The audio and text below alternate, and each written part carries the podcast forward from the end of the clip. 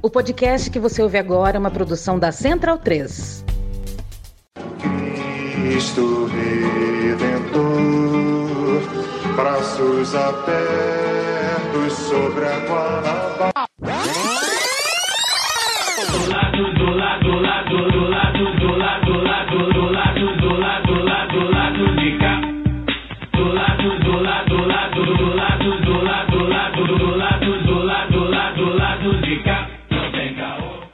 Momento, ouvintes da Central 3. Hoje é quinta-feira, dia 20 de julho de 2023. Eu sou o Caio Belandi, ao vivo direto do Saui Estúdio. Este é o lado B do Rio 282, chegando aí no seu feed. Me enrolei um pouquinho aqui na abertura, porque eu tô sem meu roteiro, tô de férias no meu trabalho, não consegui fazer o roteiro a tempo.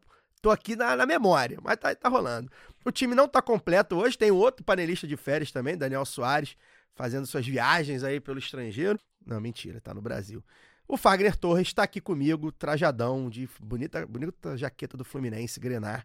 Na Saúl Estúdio, a Luara Ramos via internet. Vou dar boa noite para Luara, já começar com a Luara Ramos. Bem-vinda novamente, Luara, mais uma semaninha aí. Já viu Barbie, Luara? Você que tá na hype, você que é uma mulher que adora rosa e que brincou muito de boneca quando era criança, é, já tem um escarpão rosa aí dentro do seu, seu armário, vários escarpãs rosa, provavelmente. Já viu Barbie? Outra coisa, hein? Não, não sei se você já viu. Me disseram que não, ela não empodera mulheres nenhuma, não. Então, vou te dar esse aviso aí. Não sei se você sabe, né? Tô te dando esse aviso aí. Boa noite. Oi, oi, Caio, Fagner. Oi para todo mundo que nos ouve. Hoje, dia do amigo, temos convidado especial Ah, aqui, é mas verdade. hoje é dia do amigo, é, olha só. E quando o filme da Barbie, eu vou sim lá renovar minha carteirinha feminista domingo, assistindo ao filme da Barbie, que dizem que não empodera, mas diverte, então às vezes a gente precisa só disso, né? Ô, E eu vi críticas, assim, diz que é um filme em que os homens são retratados de uma forma é, patética e, e que tira sarro, porque eles, né, cumprem alguns papéis, assim, meio ridículos. Eu não sabia que era documentário. Então... Sacanagem. Esse, esse tweet nem é meu, eu não lembro quem foi que fez no Twitter. eu vi alguns desses. tô vendo a tiração de sarro aí, tô curiosa. Eu acho que é, no mínimo, assim, a gente tá falando de um filme que é bem esperado, né, para esse ano, tem todo esse hype, a questão do marketing. Eu fui uma criança que brinquei de Barbie bastante, viu, gente? Brinquei muito de Barbie, mas é, a gente fica querendo, né, inserir aí militar, acho que tá na hora a gente poder descansar um pouquinho, tirar férias, né? Fazer como o Daniel Soares, que tira férias de 10 dias. Descanse militante, Oh, né? É, é um descanso aí, mas eu acho, eu tô, eu tô, tô curiosa pro hype. Ainda não vi não, mas vou lá renovar minha carteirinha de feminista. É, eu acho que até. é, Eu entendo. é, Agora, a gente tem que levar em consideração que é um filme hollywoodiano, né? Então eu, eu não conheço nenhum filme hollywoodiano que você. é, leva algumas lições, evidentemente, de alguns filmes, né? Tem bons diretores, que- bons roteiristas que dão algumas lições. é, de empoderamento, de, enfim. Mas é, no final das contas é um filme, né? É é o Batman das meninas, né? É, é- é o filme da- dos heróis, né? A gente vê principalmente os homens héteros aí listados pela Luara, que são loucos pelos Vingadores. Os caras, porra, fazem fantasia e vão de Vingador. Então, as meninas e os- alguns meninos também, claro, estão indo lá de rosa ver o filme e tudo bem. Mas tem isso. coisas a mais nisso, assim, eu, Caio, comentando brevemente, assim, né, da, da diretora, a Greta Gerwig, que é- Verdade. que é, considerada aí um nome interessante de Hollywood, é Hollywood ainda, né, gente? Ainda é uma indústria americana de cinema, uma visão é, branca do, do, do que pode ser esse feminismo aí da Margot Robbie, que é a protagonista do filme. Mas eu acho que, que no, no mínimo, vai divertir como é feito, né? Eu quero saber que história é essa que vão contar, é, porque Tava vendo, também não lembro onde é que eu li isso, falando assim, ó, geralmente quando você pega os, os heróis, né, eles já vêm das HQs, já tem histórias prontas. Agora, como é que é adaptar um roteiro, é, pra gente aqui que trabalha com roteiros, né, o Caio? Tem que adaptar um roteiro partindo de um boneco. Vai ser uma coisa meio G.I. Joe lá, os comandos em ação, como é que, saca? É um outro mundo, um mundo feminino, sim. Então, é, também acho que tem uma coisa, o pessoal tá lá cagando regra no Twitter de ai, tá ridículo ver esse monte de marmanja aí, Barbiecore, aquele negócio. Deixa as pessoas, saca? Deixa Não, esse é, esse é, curtir, esse é o movimento. Eu, eu sempre fui. Eu vejo esse pessoal aqui, fã de diva Parabéns pro pop. marketing. Salva de palma profissional. Eu vejo esse fã de diva pop, essas coisas que são um pouco é, fora da minha realidade, né? Inclusive, muito de homem hétero. E fico, pô, caraca, os caras são assim. Mas, brother, eu sou torcedor de time de futebol, cara. Não tem. É exatamente a mesma coisa. Tem diferenças, a gente tem, né, obviamente, que não é exatamente a mesma coisa. Mas ao fim e ao cabo, eu me fantasio todo final de semana pra ir ver duas horas de, de alguma coisa que me agrada, sabe? É, e serve pra é isso, serve pra filme. Eu, eu não gosto, por exemplo, de filme de boneco. E aplaude a Lady Gaga dos héteros, que é o Gabigol. É isso. É verdade, é a minha Lady Gaga. Então, então assim, sabe, eu, eu, eu, parei de julgar isso. Ao fim e ao cabo, eu acho que é questão de marketing, publicidade, tá sendo alimentada há muito tempo, mexe com a afetividade, cara. É isso. Boa parte, principalmente as meninas, né? Numa época que se incentivava que menina usava boneca tal. Hoje, graças a Deus, a gente consegue desincentivar isso, mas principalmente para as meninas, né? Barbie das meninas, rosa, nananã. É, mexe com a, com, com a memória afetiva das pessoas. Então, tem muita gente que realmente se mexeu mesmo, se tocou e é isso, vai ao cinema. Lá, cinema tá caro só, hein? Puta que E pariu. deixa, é, mas deixa problematizar também. No, É que isso, é isso. onda, né? De ai, nossa, vamos divertir. Acho que dá pra problematizar também, mas é, É. calma lá, né? Ninguém achou que ia ser a, Pois a é. terceira, quarta, quinta onda feminista com o filme, É. mas é, é um. Tem gerado buzz aí, a gente vai ter que falar sobre. É, e- Então, estamos aqui, né? É, falando, pois né? é. E nada, e nada diferente de outros, de outros grandes blockbusters. É meio que assim mesmo. Você vai tirar alguma coisa dali, alguns você tira, tem uma questão política e tal. E outros, de- de- do- por outro lado, não é aquilo que vai revolucionar nada. Enfim, é, é isso, né? Eu acho que o cinema é, é, mainstream é isso, afinal de contas, né? Não dá pra você querer. Eu, por exemplo, adoro. Meu filme preferido da vida é Bastardos Inglórios. E aquilo é um falseamento da história, né? Que mostra os americanos é, vencendo praticamente é, o Hitler. Não, aquilo não aconteceu. É um filmaço muito foda, que tem boas críticas também, inclusive por ser antinazista. Mas, enfim, é um, é um falseamento da história. Então é isso, né? Enfim, Fagner, você não vai ver. Barbie, você não, não, não, não, não gosta muito de blockbuster, você é um homem de cinema iraniano, cinema argentino, Ricardo Darim, você é um homem de cinema brasileiro, né, um incentivador do cinema brasileiro, tal qual o nosso amigo Paulo Júnior, né? Você não vai assistir Barbie, mas enfim, tem algum outro filme Não assistiu queira Bacurau ver? 11 vezes, não, né, Fagner? Não. Não, vi duas vezes. Bacurau Ó, foi duas vezes. é muito. Boa Vi noite. uma no cinema e uma na, na TV Globo. Mas, cara, não vou ver a Barbie, mas tô achando ótimo que a repercussão do Twitter seja Barbie. Significa que o presidente da República não tá dando cloroquina pra Emma, né? É sempre bom a gente debater coisas, né, como a Barbie. E qual foi a polêmica da semana passada?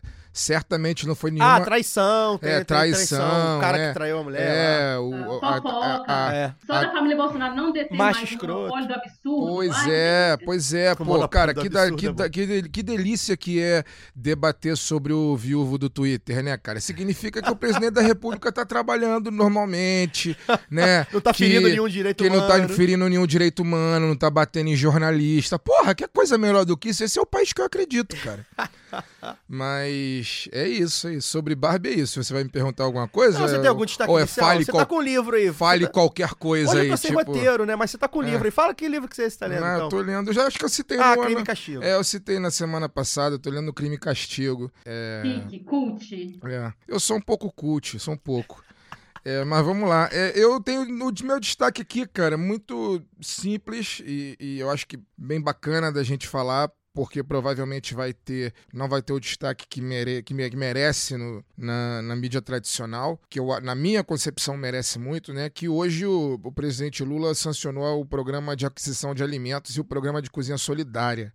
São dois programas fundamentais para a gente combater aquilo que mais há de perverso, né, talvez, nesse sistema, que é a fome. Né? O, o pro- programa de aquisição de alimentos, ele na, na- ele, na essência, ele fortalece. Vou dar uma pincelada bem passant aqui, porque eu não sou especialista no tema, mas o, o pouco que eu sei diz que o programa de aquisição de alimentos ele beneficia, boa parte dele beneficia os pequenos, os pequenos agricultores, que são, na verdade, eh, os grandes responsáveis por colocar comida na nossa mesa, né? É, 70% daquilo que nós comemos é produzido por pequenos agricultores. E o programa de cozinha solidária, na minha concepção, Luara e nossa convidada Camila podem até me corrigir, porque elas né, são militantes do PT e têm a memória provavelmente mais bem trabalhada dos dois governos do que eu, mas eu não me lembro se o programa de cozinha solidária existiu nos governos passados. Eu eu acho que não. E na minha concepção é um programa que tem que que deveria ser,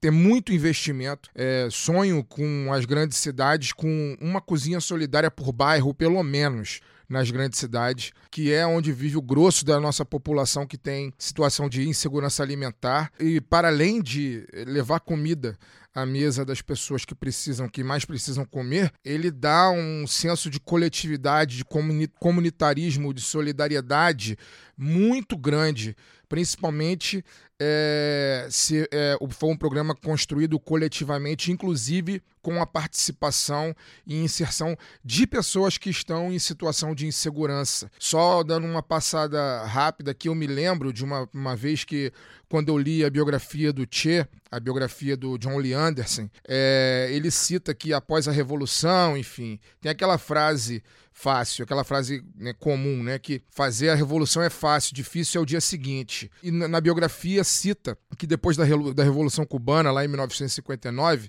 foi feito um grande mutirão para atacar coisas básicas, né? para desenvolver coisas básicas é, do dia a dia da vida do povo cubano que o povo não tinha acesso é, do período, tanto do período colonial quanto do período da, da ditadura do Fulgêncio Batista. Né? Então o povo e as lideranças da Revolução meteram as mãos para construir escolas, para construir cozinhas, para construir universidades. O Caio está me apressando aqui, vou terminar. Eu quero apresentar a, a Se, mas você me pediu para falar sobre a coisa não, que eu falando, a gente porra. vai debater isso durante o programa. Mas Então, continua, agora continua. Mas então Conclua, é isso. candidato. Então tá, então é isso. E aí eu acho que é muito importante que esse tipo de, de coisa se- né, aconteça, porque é dessa forma que o povo constrói a sua consciência, né? É, participando e, e- e construindo, sendo né, ator principal é, da grande peça que é a nossa vida, né? Então, parabéns aí pro presidente Lula. Acho que a gente pode falar sobre isso ao longo do programa. É isso, é, eu te apressei, Fagnólio, só pra gente apresentar a convidada, né, que você já citou aí, pra colocá-la, inclusive, nesse tema, né? Eu tô aqui, a gente tá aqui hoje recebendo a Camila Moreno, mestre em literatura pela Universidade de Brasília e membro da direção executiva nacional do Partido dos Trabalhadores e das Trabalhadoras do PT. Camila, bem-vinda. É, boa noite, obrigado por ter aceitado o convite aí pra gente fazer um. A gente vai fazer um balanço também do, do- do- desses é, seis meses de governo, Lula 3, enfim. é, você tem uma experiência no movimento estudantil que a gente também quer trazer, principalmente aí a reboque do congresso que teve da Uni recentemente, enfim. É, Bem-vinda, boa noite. Noite, boa noite, Caio, Fagner, Luara. Estou feliz de estar aqui com vocês e boa noite para todo mundo que vai nos assistir aí no lado B do Rio. Eu já quero, já quero é, começar aqui falando, Camila, antes de a gente voltar pro papo do PA, que é importante. É, você esteve recentemente na China, né? Primeiro queria que você contasse a sua experiência, né, lá na China, né, no momento que a gente tam- também está vendo uma retomada aí, uma- uma- um fortalecimento aí das relações Brasil e China, né? Para além do, do mero fortalecimento comercial, né? Queria que você falasse um pouco como é que foi a sua experiência, que você foi fazer lá e tal, como é que, como é que você viu. E você falou, citou uma coisa que achei interessante, né? Sobre é, a questão da disciplina, né? A gente tava falando aqui em off sobre um outro, um outro assunto. Eles fizeram a revolução lá, eu lembrei disso. O que, é que você achou, assim, de mais interessante, pelo que você acompanhou lá na China, que de fato, assim, te fala, cara, isso aqui no Brasil precisaria acontecer, isso aqui no Brasil é fundamental, e que você a- acredita que tenha sido exatamente por eles terem feito uma revolução há algumas décadas. É, Caio, essa pergunta é complexa, assim, eu voltei há pouco tempo e eu ainda estou, na verdade, até escrevendo relatório, estou querendo, né, me aprofundar ainda sobre todas as experiências que a gente viveu na China. Tem menos de um mês que eu voltei, né, e aí já mergulhamos em uma série de, de ações aqui, mas quero parar com calma, assim, né, para de fato escrever, colocar no papel sobre o que que foram, né, esses 10 dias que a gente viveu na China, assim. Foram 10 dias, a gente foi para três províncias diferentes, né? Era uma delegação da direção do PT, a convite do, do Partido Comunista, né? Tem coisas muito interessantes, assim, de partilhar, que eu acho que pouca gente sabe, assim, né? Então, nos primeiros dias, a gente, de fato, teve uma relação com a direção do partido. Então, o departamento internacional, que já é uma coisa impressionante, né, gente? Nós estamos falando de o Brasil, um país, né, na periferia do capitalismo, enfim, mas eles, assim, têm um andar inteiro do Departamento de Relações Internacionais para tratar de Brasil, para se relacionar conosco, né? Falam português, sabem todos os detalhes da nossa política, da nossa democracia, né? Enfim, então querem aprofundar uma relação conosco, né? De fato, de, de muita troca, enfim. É, também esse interesse, né, de, da relação com os BRICS, enfim, né? Acho que é muito bacana, né? Uma partilha que eles falam o tempo todo, assim, porque existe essa ideia, né, que a gente escuta muito aqui de que eles vão substituir o imperialismo norte-americano, né, de que, enfim, eles tá, a, a briga é sobre isso. E eles fazem questão, isso está no documento do, do, do Congresso do Partido, e eles falam muito sobre isso, assim, que não, eles não querem exercer imperialismo nenhum, eles querem construir um mundo do bem comum, obviamente defender a China, né, mas defender um mundo do bem comum em que eles possam né, contribuir para que todos os países, para que o mundo se desenvolva, enfim, né, sempre que se fala de guerra, por exemplo, né, eles falam disso, assim, nós nunca ocupamos ou invadimos nenhum país, né, então a gente não tem essa tradição na nossa história, né, então a gente quer contribuir com todo mundo, com esse desenvolvimento coletivo, enfim, tudo isso é bem legal, assim, é, e aí a gente teve essa relação com eles. É muito legal o processo de formação, assim. A secretária nacional de formação do PT, que é a Rosário, estava com a Maria do Rosário, é, deputada federal, né, de, do Rio Grande do Sul, estava é, com a gente, assim. O processo de. só a escola de formação deles é, sei lá, do tamanho maior que o FMG, assim. Imagino. São vários prédios, todo militante passa por um longo processo de formação. Só para você entrar no partido são dois anos né? Então, enfim, são militantes de muita qualidade, né? Técnica, teórica, enfim. Pra você ter uma ideia, todos os membros do, do biro político, da direção política principal deles, têm pós-doutorado, né? Em, em, nas áreas que são importantes para o desenvolvimento do país, né? Então, tem engenharia, tecnologia, enfim, é, é de fato muito impressionante esse processo de formação deles. Mas curiosidades, assim, que você para destacar. Uma, eles de fato despoluíram os rios, e no meio de Pequim as pessoas nadam nos rios, assim, é impressionante, assim, você tá no meio da... Isso é sensacional, assim, né, algo de fato é, é muito impressionante, assim, que a gente viu. A outra coisa que eu achei muito impressionante é uma cobrança, né, de uma postura de um militante, e o militante tem que ter né? Uma postura ética, uma postura dedicada, uma postura disciplinada, né? E isso é, é um valor para eles, porque tem a ver com o valor de toda a sociedade, mas tem a ver muito com os valores, né, que eles constroem hoje no, no Partido Comunista, assim. Outro fator interessante, tem eleição de base, né? Tem eleição em cada bairro, e isso foi bem legal, assim, conhecer, foi a nossa última agenda, conhecer um trabalho de base do Partido Comunista num bairro pobre. Que o que, que acontece, assim, né? Primeiro que a gente acha que né, isso não existe, não tem eleição, é só uma cúpula, enfim. E é um processo de eleição que começa direta e termina indireta.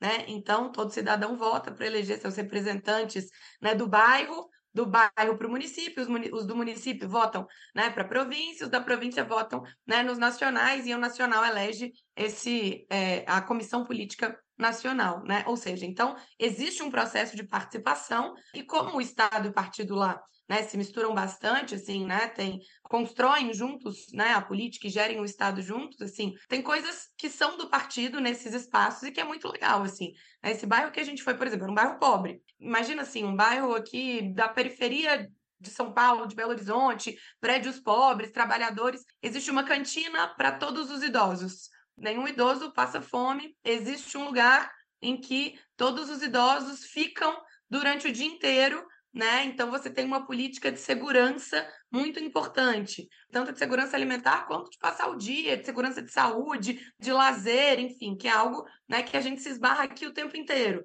O grande debate e orgulho que o bairro tinha era de que, é, como a população ficou idosa naquele bairro, que é um bairro antigo, não tinha elevador nos prédios.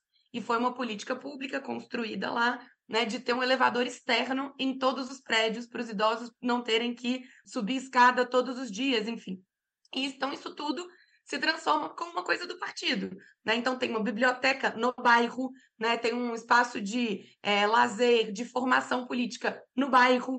Né? Então, esse processo também de, de formação e de né, organização da base é muito impressionante. Assim, fiquei bem impactada com isso. Entendi. Muito bom. É, tem, deve, ter, é, deve ser muita coisa, realmente, né? Eu fiz, você falou que a pergunta foi complexa, eu ia falar, ah, tem uma hora para responder à vontade. É, é, é, um tema, inclusive, a gente já, já entrevistou aqui o, o Elias Jabu, que é um grande. com ele lá. É, Elias está tá lá, né? A China é, é um negócio, assim, que a gente não consegue dimensionar em nada, né? Assim, tanto em, em, por causa da revolução e, e, e, pelo tamanho, pela diferença é, cultural muito forte, né?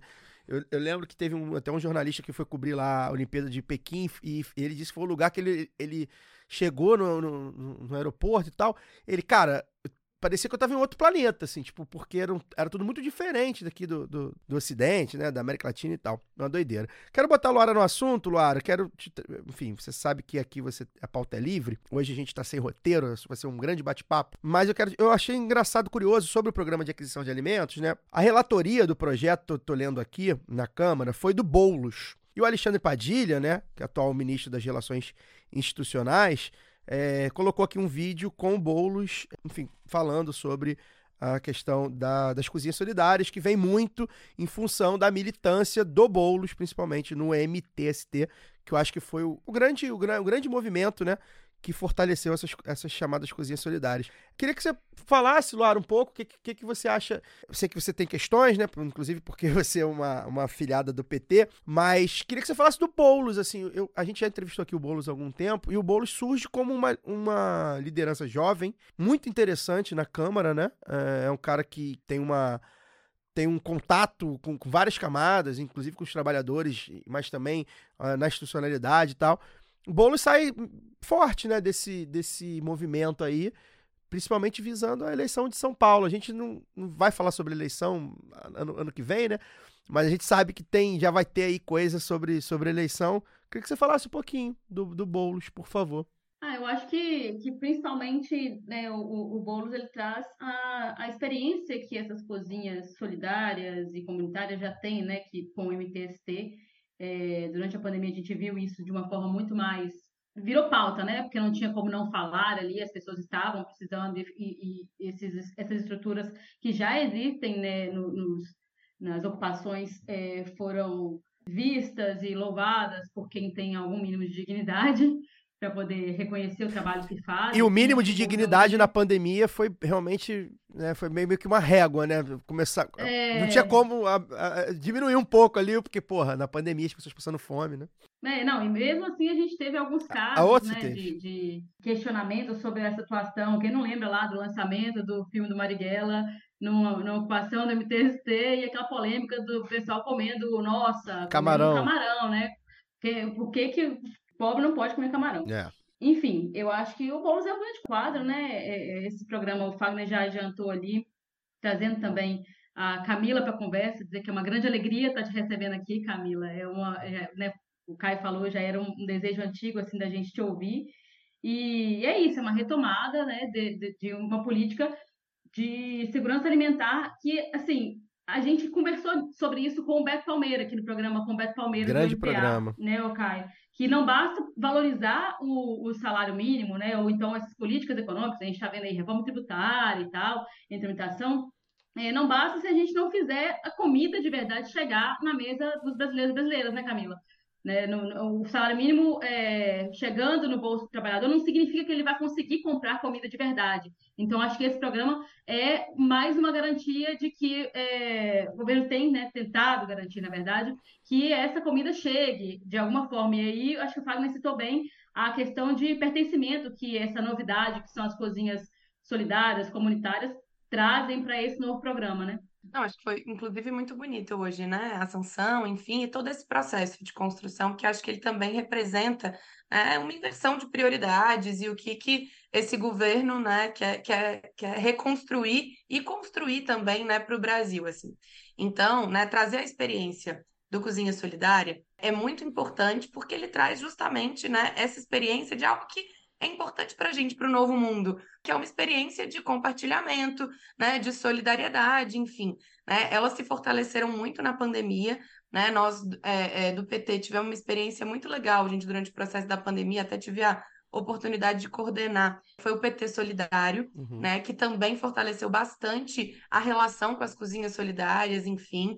Em muitos lugares a gente arrecadava alimentos para as cozinhas solidárias e a gente tem isso hoje como uma política, né, de governo e de estado né, mostra que a gente tem uma inversão de prioridades, né, que é esse, isso que a gente né, chama desse tripé, assim, né, que é o enfrentamento à fome, né, a melhora da qualidade da alimentação, enfim, e é também um, um debate econômico, fundamentalmente, Sim. né, porque é onde você está investindo, porque, né, e para quem, né? Então, enfim, muito, muito bom, muito importante esse lançamento hoje, né? Enfrentar a fome é sempre a nossa principal atuação e a principal busca né, dos nossos governos e tem que ser sempre. Então, é. ter esse lançamento hoje é fundamental, né, a gente poder ter o Boulos como relatoras que traz essa experiência importante das cozinhas solidárias, que é uma novidade.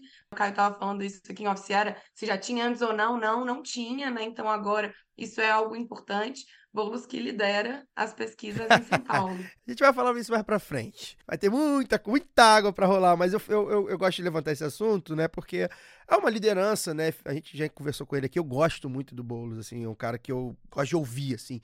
E assim, é difícil. Não, a gente tem, tem, a gente tem bons, bons congressistas, boas mulheres, inclusive. A minha deputada Talíria é uma que eu gosto muito também, entre outros, né? Mas assim, o Boulos é, acho que é um cara que comunica muito bem, para além de suas atuações que efetivamente ele teve, a vida dele voltada para militância e tudo mais. Então, por isso que eu quis citá-lo e me chamou a atenção, né? O Padilha ali do lado dele, aqui no Twitter agora, exaltando a relatoria dele e tal. Enfim, bem, bem legal. E aí, puxando, pra gente puxar o segundo tema que a gente, que a gente trouxe aqui, o Lula com aquele jeitão dele, né? Né? Lula realmente é, é maravilhoso, né?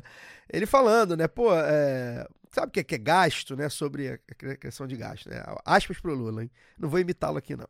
Sabe o que é gasto? O mundo gastou desde 2022 até agora. Caraca, eu sei nem nesse número. 2 mil trilhões, é isso? Sei lá, não sei se é esse número. Enfim, um número bizarro de trilhões de dólares em armas de guerra. Isso é gasto, porque o benefício é a morte de outros. Toda política pública que visa melhorar a qualidade de vida é investimento. Imagina se pegar. Ah, 2 milhões mesmo. Imagina se pegarmos esses 2 trilhões para investir. Acabaríamos com a fome de todas as pessoas do mundo. Fecha aspas. E aí ele cita a guerra da Ucrânia, enfim, né? Indiretamente. E aí a gente teve aí um, um a gente tem um outro tema para trazer também, que essa semana, né, a gente teve aí a, a cúpula, né, do, dos, dos principais da União Europeia, né, e da Comunidade de Estados Latino-Americanos e Caribenho, e aí o Boric, né, que tem se posicionado bastante aí a favor da Ucrânia nessa, nessa guerra da Rússia com a Ucrânia, ele meio que deu uma cobrada né, nos partidos de esquerda, né, para se posicionar, e o Lula meio que puxou o rabo dele e falou: "Calma, garotão, tch, segura aí, calma, sei o que eu tô fazendo. Você tá muito, você tá muito apressado, calma". E Luara, assim, né, a gente sabe, a gente tem falado isso aqui já de, desde que o Lula assumiu, né? Se tem uma coisa que o velho sabe fazer, é política internacional. Ele é um cara que é respeitado e ouvido quando a gente fala de tentativa de acordos de paz pelo mundo, né? A guerra dele é contra a fome, como ele gosta de falar. O Boric tá, é, um outro, é um, outro, um outro momento, né? Inclusive pela juventude mesmo, né? Tá ali surfando numa onda progressista, nova, nova onda rosa da América Latina e tal. Com calma, né, né Boric? Segura a onda aí, né, Luara? Ai, Caio. Na verdade, eu acho que essa é uma, é uma divergência que é muito mais levantada pela, pela grande mídia, sabia? Eu, eu queria até comentar brevemente sobre isso, assim, porque essa imprensa ela insiste em opor as ideias do que ela chama de nova esquerda versus velha esquerda, né? Então, acho que primeiro é importante a gente lembrar que, para a imprensa corporativista, a nova é a esquerda que pensa e age como direita. É a direita, né? Essa é, é, essa é a única novidade que é apresentada pela, pela esquerda que ele chama de nova, né? Uma esquerda que não age senão para agradar interesses que, às vezes, ou na maior parte das vezes, nem são do próprio país. É, não que a velha esquerda também não tenha seus escorregões, né? O Lula vai chama de, de apressado o posicionamento do Boric sobre a guerra na Ucrânia, no que ficou evidente uma insinuação de que o presidente Leno é, né, para o Lula ainda é inexperiente, uma coisa assim, né? Parece pelo menos é o que, que me pareceu. E o Boric, por sua vez, ressaltou que ama o Lula que todos têm interesse na paz, mas reafirmou essa posição anti-Rússia. Então, é, a diplomacia brasileira ela mantém uma posição de neutralidade, né, manifesta-se pelo cessar-fogo imediato para a construção de um acordo, e, e, isso nem sempre é percebido como uma grande diferença, né? Sobretudo porque a tentativa da OTAN, dos seus líderes, aliados, também do que a gente pode incluir também como aliados, né, a mídia hegemônica, os mega empresários, é de construir um consenso em torno da necessidade de isolamento da Rússia. Então, esse é, é, é, o primeiro ponto que eu queria trazer, né? De que não há necessidade também de tomar lado, a posição do Brasil, diferente do que a turma da Globo News aí tenta fazer aparecer, não tem nada de pró-Rússia, eles é que são pró-OTAN e não admite nada diferente disso.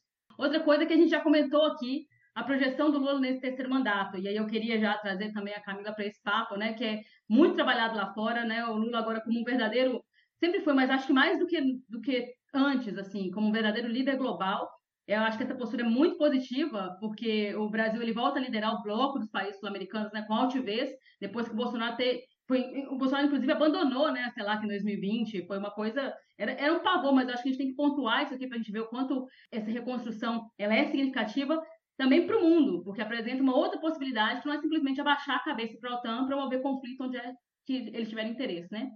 Então, o Lula, de fato, ele rompe com o suposto consenso da comunidade internacional em torno da questão da, greve, da, da guerra na Ucrânia, é, questões também como ele, quando ele fala é, que democracia é relativa, para poder né, comentar é, sobre a Venezuela, isso é importante até para a gente trazer novas formas de participação. A Camila trouxe aqui esse, que a gente, do, do lado de cá, é, acha que, que só existe uma forma de democracia, né? E aí não constrói novas formas de participação e estão aqui lascado com Arthur Lira na presidência da Câmara. Então, é, eu acho que esse, esse rompimento que o Brasil traz é muito positivo, porque é um grande país, é uma economia importante, está discutindo em diversas frentes, porque nós estamos falando aqui de divergências na política externa e tal, mas ainda tem a questão econômica, né? As pessoas querem negociar com o Brasil, tem questões do meio ambiente, da Amazônia, enfim. É, então eles têm que ouvir o Lula, mas eu acho que o mais importante é que o Lula e o Brasil têm algo de fato a dizer, né? Talvez é isso que é intolerável para os papagaios do imperialismo, né? Para quem ainda acha que imperialismo é um jogo de tabuleiro, é, mas na era do capital financiarizado, acho que os anacrônicos são aqueles que acham que a Guerra Fria acabou ou que repetem isso na esperança de serem acolhidos do lado ocidental do mundo. Só, uma, só um, um acréscimo antes de passar para Camila. É, sobre esse assunto, eu, eu, fico com a opinião, opinião não, a análise da nossa, da nossa amiga, minha amiga Talita Santiago Tanchait, que é uma pesquisadora de Chile e que vive em Santiago hoje e que é muito atuante, enfim, na política, é, tanto no Brasil quanto, quanto no Chile. Foi movimento antigo da minha geração. É, pois é, e a Talita escreveu sobre isso o seguinte: eu tenho acordo com a análise do Lula e do seu governo com relação ao Boric que, ao que me parece, usa de espaços multilaterais para apaziguar conflitos e impasses internos. Enquanto a preocupação do Brasil é outra. É, em um contexto de crise de multilateralismo, apostar numa ordem internacional que vá além da OTAN e que não utilize os Estados Unidos e a Europa como régua moral do mundo, como Boric faz. O discurso do presidente do Chile pode até ser bonito, mas não colabora para a paz e para a construção de alternativas às várias crises mundiais. Por fim, como alguém que vive no Chile, é um discurso que me parece muito contraditório com a política migratória do atual governo, o atual governo chileno, no caso, né? Que é xenofóbica e de perseguição a migrantes, uh, a migrantes, especialmente os venezuelanos, venezuelanos que Boric diz estar tão preocupado. Então, assim está certo Lula. Bom, eu não tenho nada para dizer. Eu acho que a Talita disse tudo, o que eu gostaria. Eu tenho pleno acordo com ela também, assim. Acho que tem vários elementos nesse processo, né? Um é a rejeição muito alta que o Boric tem, né, no próprio Chile, assim. Então, ele ter perdido uma série de votações muito importantes, ele perdeu a votação da Constituinte que ele mesmo convocou, né? E isso é, é, traz uma tentativa, a gente já viu isso muito na geopolítica, né? De apostar em debates né, que têm um certo apelo internacional, enfim, né? Para justamente isso que ela falou, tentar é, mirar né, é, no país dele. Assim, acho que ele tem sido. Eu achei, achei ele desrespeitoso com o Lula quando estava no Brasil, né? Achei que dessa vez foi desrespeitoso né, com uma reunião de mais de 60 países, né, que não tem né, esse espaço, é sempre um espaço de muito diálogo, enfim. Acho que o Lula está, mais uma vez, né, indo muito bem na política internacional, né, que é essa ideia de reconstruir né, um mundo multipolar, a nossa política, né, cada vez mais altiva, enfim, né? Isso não tem nada a ver como a, a grande mídia tenta fazer, né? A gente vê os comentaristas internacionais tentando dizer como se o Lula tivesse legitimando a guerra, como ele, fo ele fosse pró-Putin, nada disso, né? Isso tem a ver justamente com não achar que a narrativa correta ela tem que ser da OTAN, né? É isso, mais uma vez, o que a Thalita disse, assim, né? Mas tem um, um amigo meu, até busquei o, o Twitter aqui dele, que ele é, falou o seguinte, que o Boric, ele tem tudo o que essa é, mídia, né, do mainstream brasileiro que é. Ele é um jovem branco bem nascido, pelego e cada vez mais alinhado com os liberais. E é isso que eles querem chamar de esquerda moderna. É uma esquerda que não se preocupa de fato com os trabalhadores, né? É uma esquerda que cada vez mais está alinhada com interesses que não são, né, de altivez da América Latina, enfim. Então acho que ele tem errado bastante não somos nós que estamos falando isso, é a aprovação dele no seu próprio país. Ele tem se isolado, isso é muito ruim, inclusive por ele representar, enfim, né, é, é uma novidade na política. Eu estava, gente, na, o Lula ainda não era presidente da República, foi o lançamento do Congresso da Juventude do PT. E foi, é, enfim, a gente conversando ali com um pouco né, antes desse processo, que ele foi no lançamento, e a eleição do Chile era no dia seguinte, dois dias depois, e o Lula estava com muita vontade de eleger, o Lula estava assim, ele falou do Boric no discurso, da importância dele, de, usou ele como um recado né, para a juventude, da importância da juventude ocupar a política, usou o boné dele, gravou vídeo. Então ele tava assim, não existe essa história de ah, que ele quer competir, que nada disso, pelo contrário, sabe? Lula tava com muita vontade, né, de vê-lo presidente, sabia da importância disso, enfim, né? Então, de fato, eu acho que ele tem apostado, né, é, nesse caminho aí para tentar para tentar resolver seus problemas internos que são bem sérios, que ele não tem dado conta de resolver, inclusive porque a guerra nós sabemos, não começou agora, né? Ela vem lá desde a, de quando né, a União Europeia e a OTAN patrocinam né, golpes né, é, é, há tempos atrás, assim, então, né, e apoiados por grupos neonazistas, é bom dizer, né? Então, isso também é muito, é muito sério e muito importante de ser dito, né? Então, não tem bonzinho nessa história, o que nós precisamos, de fato, é construir um mundo novo, apostar na paz, né? Mas sabendo que não tem uma narrativa só para esse processo. Tem uma coisa que eu sempre gosto de dizer, que eu tenho dito aqui o tempo inteiro, né? A gente se tem uma coisa que eu fico muito tranquilo, várias coisas, né? Mas essa é a que me mais me, me faz me identificar em, em apertar o 13 lá para presidente. É a questão da política externa, né? É, é a política internacional. E, e, é isso, assim, o, é, o, PT e o governo Lula, o governo do, do PT desde de Lula 1 até Dilma, faz questão de mostrar um mundo novo, faz questão de, de mostrar novas relações, né? aposta na relação com a América Latina, aposta numa relação com a China diferenciada, aposta na relação é, com os países da África, confronta é, os países do Ocidente quando acha que tem que confrontar, sem perder, enfim, a soberania, sem perder, inclusive, as relações comerciais. Essa questão também me, me pega muito, porque, assim, você vê que é uma coisa que a, a, a grande mídia não vai se alinhar de jeito nenhum. E a gente está vivendo uma conjuntura que é curiosa, porque há, inclusive, um alinhamento, certo alinhamento de certos veículos e certos colunistas e comentaristas, inclusive com a política econômica do Lula, política nacional hoje, né? Então a gente vê, por exemplo, a Miriam Leitão hoje, que sempre foi, é, desde a ascensão do, do governo Lula, sempre foi tida como uma oposicionista, inclusive porque era mesmo. Isso que eu ia falar. É. Tida não. É. Era. é. Ela sempre foi, né? Enfim, a, a, a, sempre encontrava defeitos e tal ela tem elogiado a política uh, econômica e tudo mais. E a gente vê que, inclusive por conta do bolsonarismo ali da espreita, alguns quadros mais dignos da grande mídia, principalmente da Globo News, têm se colocado uh, de uma maneira menos crítica, ou digamos assim, menos. Não sei se é crítica a palavra, assim, mas menos oposicionista às políticas públicas do governo Lula 3, tem, tem se mostrado um pouco mais é, aberta ao governo de coalizão que a gente está vivendo praticamente capitaneado pelo PT. Só que na mídia, aí na mídia, na, na, política externa não tem como. Na política internacional não tem como, porque vem de cima, né? A gente sabe, vem de cima mesmo. Aqui é alinhamento com a Casa Branca e com a OTAN e acabou, né? Então acho curioso isso, porque a gente tá vivendo um meio que um momento, né? Não vou dizer uma paz, porque é, de- é demais, né? Porque ainda são os grupos de empresários que, enfim, né? Primeiro bote que eles derem, eles vão dar. Mas a gente vive um momento de, de arrefecimento da, da, da mídia hegemônica contra esses programas, principalmente os programas é, é, mais populares do governo Lula. Mas na política externa, irmão, não tem jeito. É isso. Os caras vão procurar o fantasma. É o fantasma do comunismo. Né? Então é a Venezuela, né? É a relação com. Cara, os caras. Vene- Alguém diz um ai da Venezuela, agora é a nossa hora, vamos lá.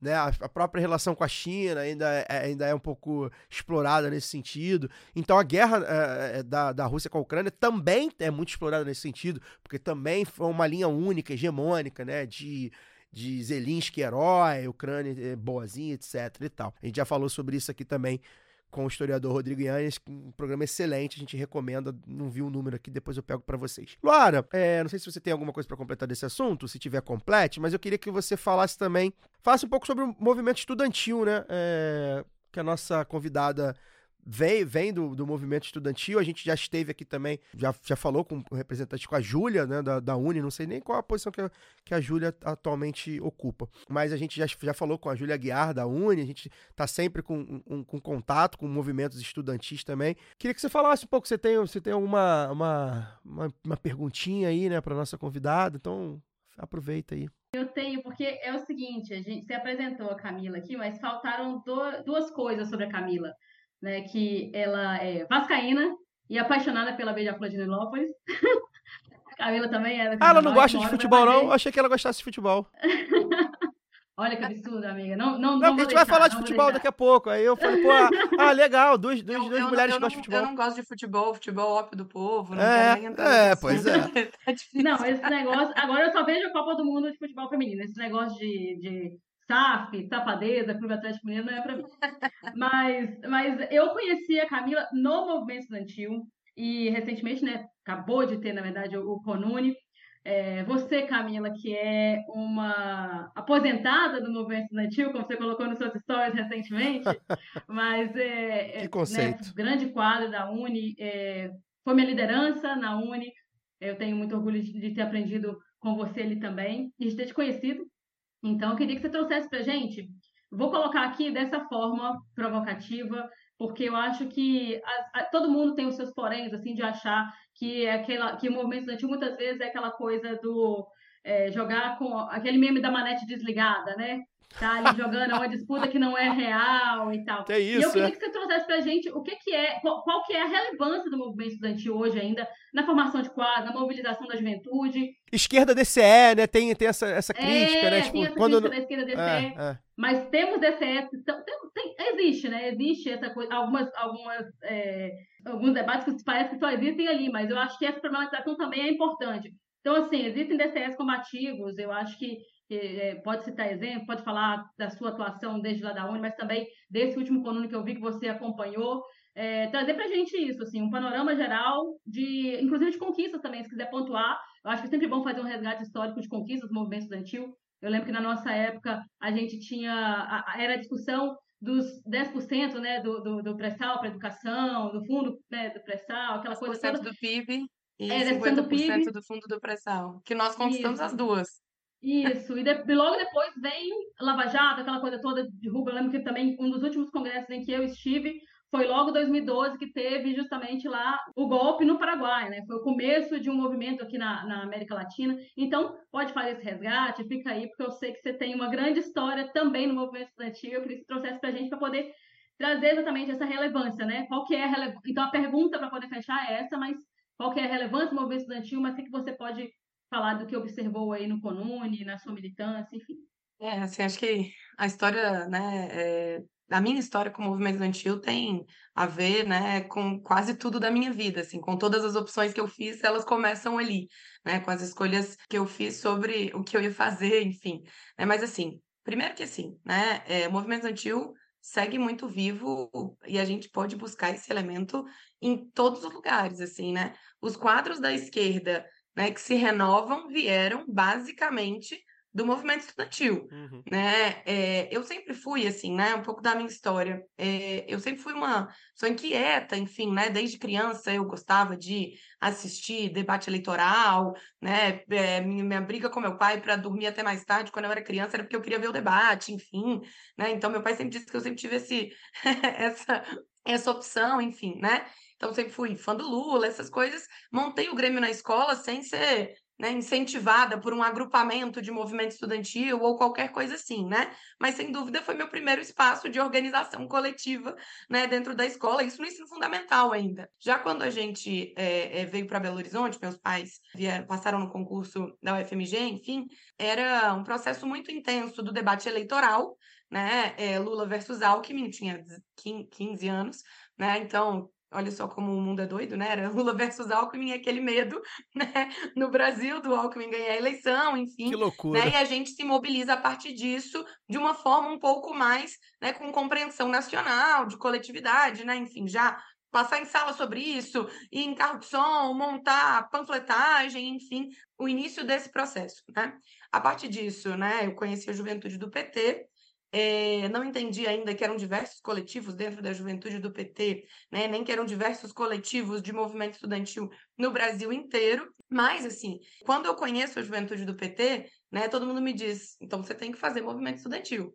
Porque, de fato, é o principal espaço de atuação né, da juventude organizada. E tem que ter outros, né? Não estou dizendo que esse tem que ser né, o único, enfim, mas ele é o principal e é, sem dúvida, o maior formador de quadros. Então, eu, enfim, né, conheci o movimento antigo, mergulhei de cabeça, meu Grêmio já virou né, um Grêmio referência e tal. E era um período, Lara, muito importante, assim, é, no Brasil inteiro, tem até um, um documentário sobre isso, da revolta do Buzu. Em todos os locais, o movimento estudantil secundarista, que é o que eu era, eu tinha 15, 16 anos, né, era do debate da passagem, do direito à cidade, do estudante, enfim. Né, não existiam políticas nacionais ou municipais ou estaduais né, de acesso ao passe dos estudantes.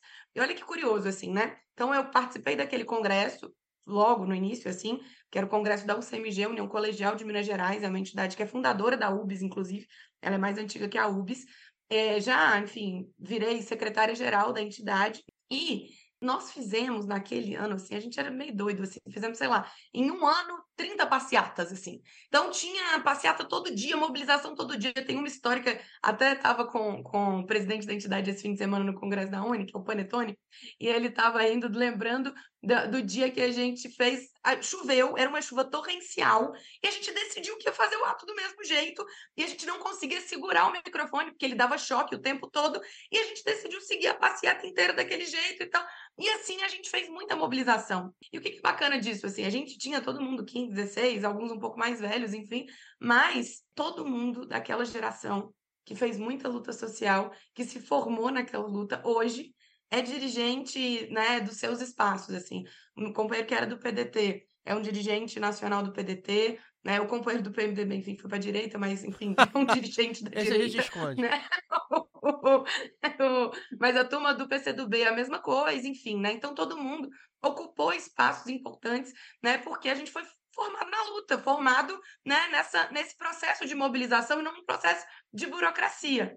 Então, assim, só das conquistas que eu lembro daquele período. Depois da UCMG, eu virei vice-presidenta da UBS, né, da União Brasileira de Estudantes Secundaristas. É, aí as lutas passam a ser um pouco mais nacionais, né, é, é, naquele período, assim.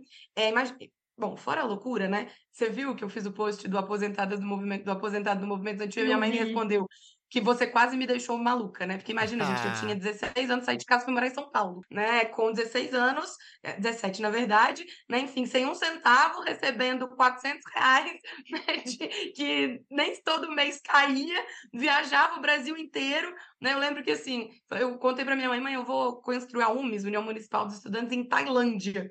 Tailândia Aí ela viu que Tailândia era a cidade com o maior índice de assassinato no Brasil, no interior do Pará, né? E eu fui lá construir a UMPS e isso foi fundamental para conhecer o Brasil, né? Para conhecer a diversidade brasileira e entender a, a importância, enfim, né? Da luta social, a importância da política, né? Isso foi fundamental para minha vida, assim, né? Que sou uma né, de classe média, enfim. Então foi né, fundamental, fundamental esse processo de construção da turma, entender que dedicar a vida para uma causa coletiva dá sentido à nossa vida também. Naque, nesse processo entre a Uni e a UBS, depois eu virei diretora da Uni também, fui diretora de assistência estudantil, que é a grande pauta até hoje da Universidade Brasileira, porque falar de assistência estudantil significa falar da luta de classe na universidade, Sim. porque as pessoas, né, a gente luta para as pessoas entrarem elas têm que permanecer Isso. na universidade. Então, nós, pela primeira vez, teve rubrica própria, né? Ou seja, o dinheiro que vai para a universidade tinha que ter aquele dinheiro separado para assistente estudantil. Ela passa a ser uma política nacional.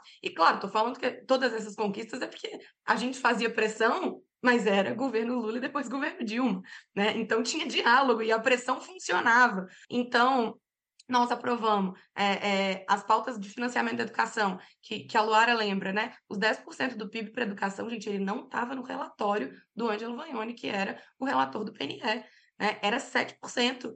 E nós paramos uma semana todo o Congresso Nacional, ninguém entrava, ninguém saía, ninguém entrava saía do gabinete, para uma comissão de educação, enfim, a grande, né, uma grande mobilização estudante do Brasil inteiro acampado né, na esplanada, enfim, e aprovamos 10% do PIB para educação, né, que foi fundamental né, para o PNE. Inclusive, é um desafio que o governo Bolsonaro e o governo Temer né, não cumpriram as metas do PNE, acho que é uma pressão importante né, para a gente fazer. De, de, avançar esse investimento em educação, o outro também, né, que foi uma conquista importante, que foi dos 50% do Fundo Social do Pré-Sal para Educação, que é mais uma vez, assim, é investimento direto, né, compreender que o pré-sal ele precisava servir, né, para o futuro do país e a educação é sobre isso e muitas outras vitórias, assim, que eu lembro, por exemplo, a luta em defesa das cotas. Teve uma ação, uma medida cautelar do DEM para proibir a lei de cotas. E foi, nós fizemos uma mobilização muito grande para garantir que a lei de cotas né, fosse um direito, enfim, acontecesse e pudesse ser cumprida. Né? Então, hoje, quando Lula no Congresso da Uni fala, quando eu ia nos congressos da Uni, era uma juventude branca, e hoje eu vou e tem maioria de negros e negras, ele está reconhecendo que a nossa luta deu certo e foi né, muito importante, assim. Eu sempre falei isso, assim, né? Eu vivi um período de movimento estudantil, eu e a Luara, de lutar por mais avanços e que a gente pressionava para esses avanços acontecerem, né? Essa turma que saiu hoje, que saiu desse congresso da Uni agora, que eu estava lá com eles, enfim, né? Falei isso para eles, é, vocês viveram um período muito difícil, né? Que é o período de pressionar que qualquer qualquer coisa que eles conseguissem que impedisse um retrocesso era uma grande vitória. Então eles lutavam isso para não retroceder. E agora vem, vai se inaugurar um novo período importante, né, que retoma essa ideia de que o movimento estudantil faz pressão para ter avanço, né, para ter mais diálogo, enfim. Então acho que é, essas e é, esqueci de dizer também que da reserva de vagas, né? Não existe reserva de vaga na universidade pública. A universidade pública era né, uma falsa meritocracia que era branca elitizada. E quando você passa a reservar para estudante de escola pública metade das vagas, isso muda a cara da universidade. Né? E quando você passa a ter dinheiro para assistente estudantil, as pessoas que entram podem ficar. Né? Então, a gente ter feito parte dessa história, gente, de verdade, assim, eu me sinto parte da história do Brasil, de ter né, contribuído para, na luta, dedicado parte significativa da minha vida né, para a luta né, é, dos estudantes da educação brasileira, para todo o Brasil. A, a história da Uni, da UBS, se confunde com a história do Brasil, não é à toa a primeira ação da ditadura militar foi queimar a sede da Uni na Praia do Flamengo. Isso tem a ver com quem produzia cultura, luta, encontro, né? Existia, enfim. Então, a direita sabe, né? a CPI da Uni não é à toa, é porque eles sabem a força que os estudantes organizados têm, né? Então. É, é, eles é, batem bastante, que... né? É, é, é, movimentos como MBL, né? Esses movimentos assim fascistoides, batem bastante na Uni, porque eles sabem mesmo do, da, da importância, né? Mas agora apanham também. É, tinha, na minha época, assim, uma juventude pequena nos congressos da Uni, que tinha uma eh, JPSDB, então, mas eles eram pequenos, assim, agora tinha uma juventude liberal lá, assim, que é, foi, falou e tal, a direita vai voltar, enfim. No fim, eles saíram do Congresso, não aguentaram. Mas tinha uma tentativa, eles têm uma tentativa de disputar Sim. o movimento estudantil. Uhum. Tem muita essa ideia em várias universidades, tem. assim, de que ah, o DCE tem que ser um DCE de serviços e não um DCE de luta. Isso é disputar ideologia, isso é disputar o conteúdo né, da luta do movimento estudantil. Assim. Então, eu acho, olha, gente, é, o movimento estudantil é formador. É difícil você ter, no movimento social como um todo, direções políticas com tanta diversidade então, com isso, você aprende foram mais, sei lá, 30, 40 juventudes organizadas.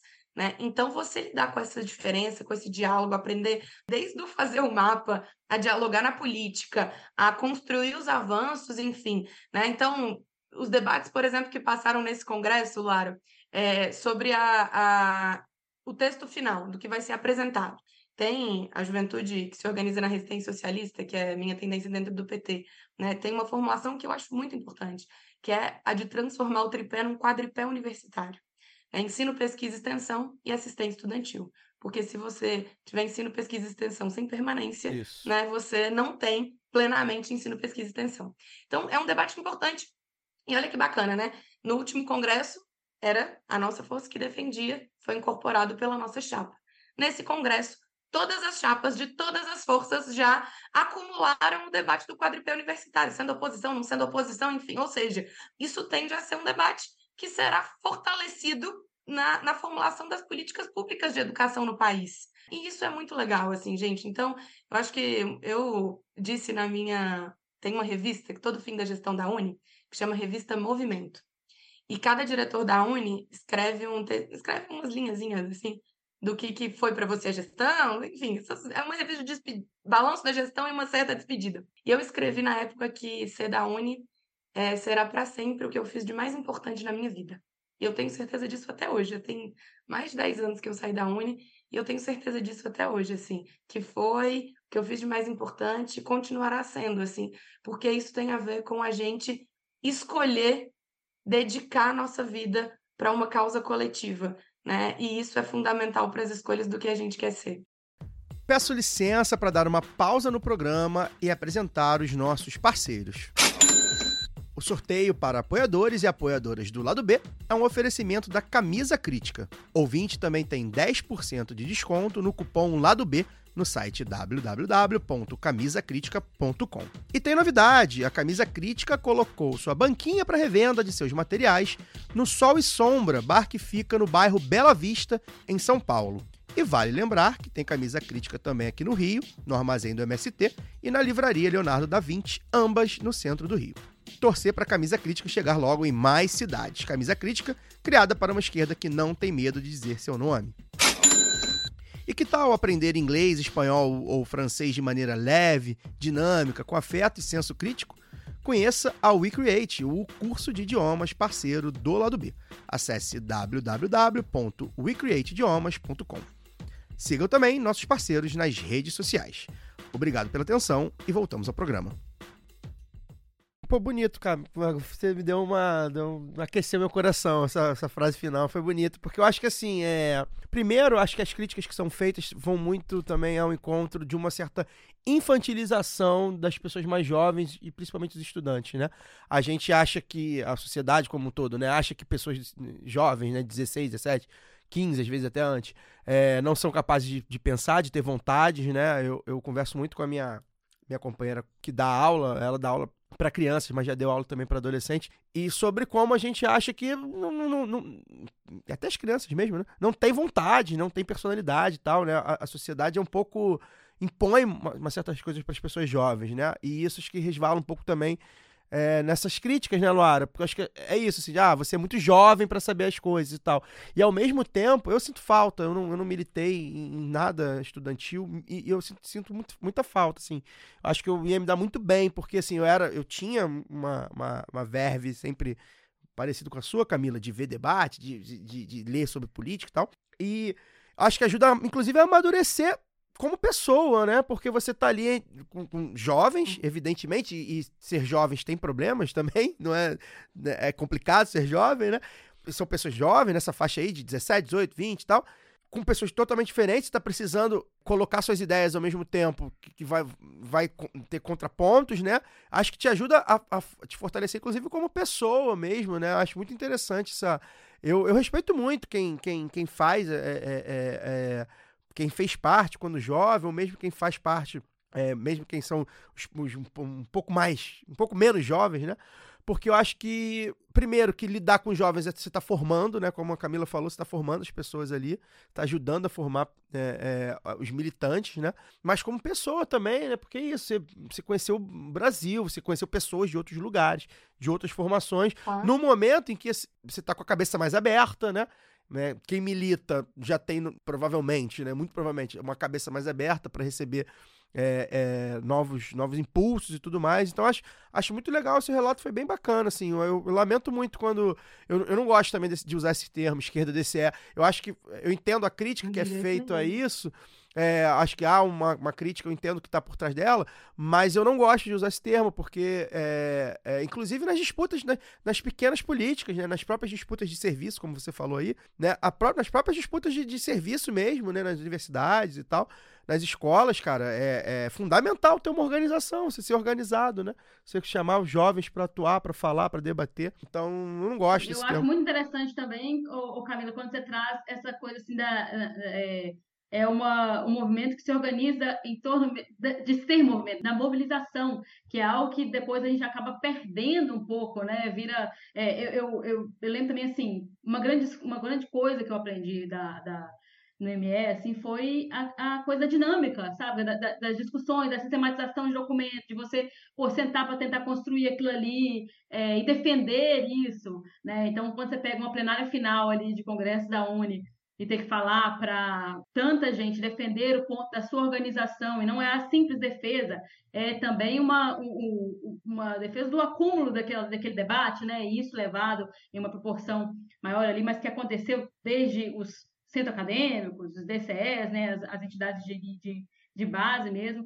E aí eu sou suspeita, assim, quando, a- quando a Camila fala que foi o que de maior ela fez, eu, eu acho assim, é, isso dito por alguém que já representou, inclusive, a juventude do PT em Oxford, né, que é, acabou de voltar da China, é um negócio que para mim me toca também. Eu fico realmente muito muito grata a- ao caminho aqui. Eu vou rasgar seda mesmo, vocês me desculpem, hoje é dia do amigo, da amiga, então eu tenho que fazer, rasgar essa seda, porque é uma felicidade muito grande ter encontrado a Camila, porque eu acho que é um, um, um grande quadro. Para mim, o, maior quadro da juventude do PT é, hoje, assim, já há algum tempo, não porque a gente não tem renovação, temos grandes companheiros, mas porque sempre teve essa dedicação, né? Quando ela colocou aí desde os 15, é, 14, 15 anos, construindo a UBS, construindo a Uni depois e hoje construindo o partido, mas também por onde passa. E aí eu vou colocar aqui uma das coisas que é da- de, de- de admiração mesmo, assim. Eu conheci a Camila, ela já era diretora da Uni, e a Camila era aquela pessoa que ela trocava a. Ela citou que né, quando ia para os cantos aí do Brasil, ela trocava as passagens, quando eram emitidas passagens de, de, de avião, assim, trocava por passagem de ônibus para poder ir para mais lugares, cara. E aí, eu acho que é, que é- que é o grande negócio, quando eu tenho que fazer Puxa eu ligo pra ela, saco, assim, de, quando ela me atende, né? Vou saco, colocar aqui a DR, então. puxa saco. Porque é. Não, é sério, é, é, eu nunca vi alguém ter tanto um mapa do que é o Brasil. Sabe, essa, a gente chama de, né, de, de mapa, assim, do, do que é o Brasil, do que é o PT. Eu nunca vi um negócio desse assim, sabe? De cabeça, às vezes, né, Camilo? É, porque participa, porque esteve nos lugares, porque conhece gente de todos os lugares. E isso falta a muita militância que às vezes se constrói, é, e também não é uma, uma crítica. Eu acho que é importante que as pessoas façam trabalho online, mas é importante também olhar quem constrói as coisas ali no dia a dia. E eu costumo brincar, Camila, eu quero entrar aqui também para já chamar para esse para essa pergunta, né?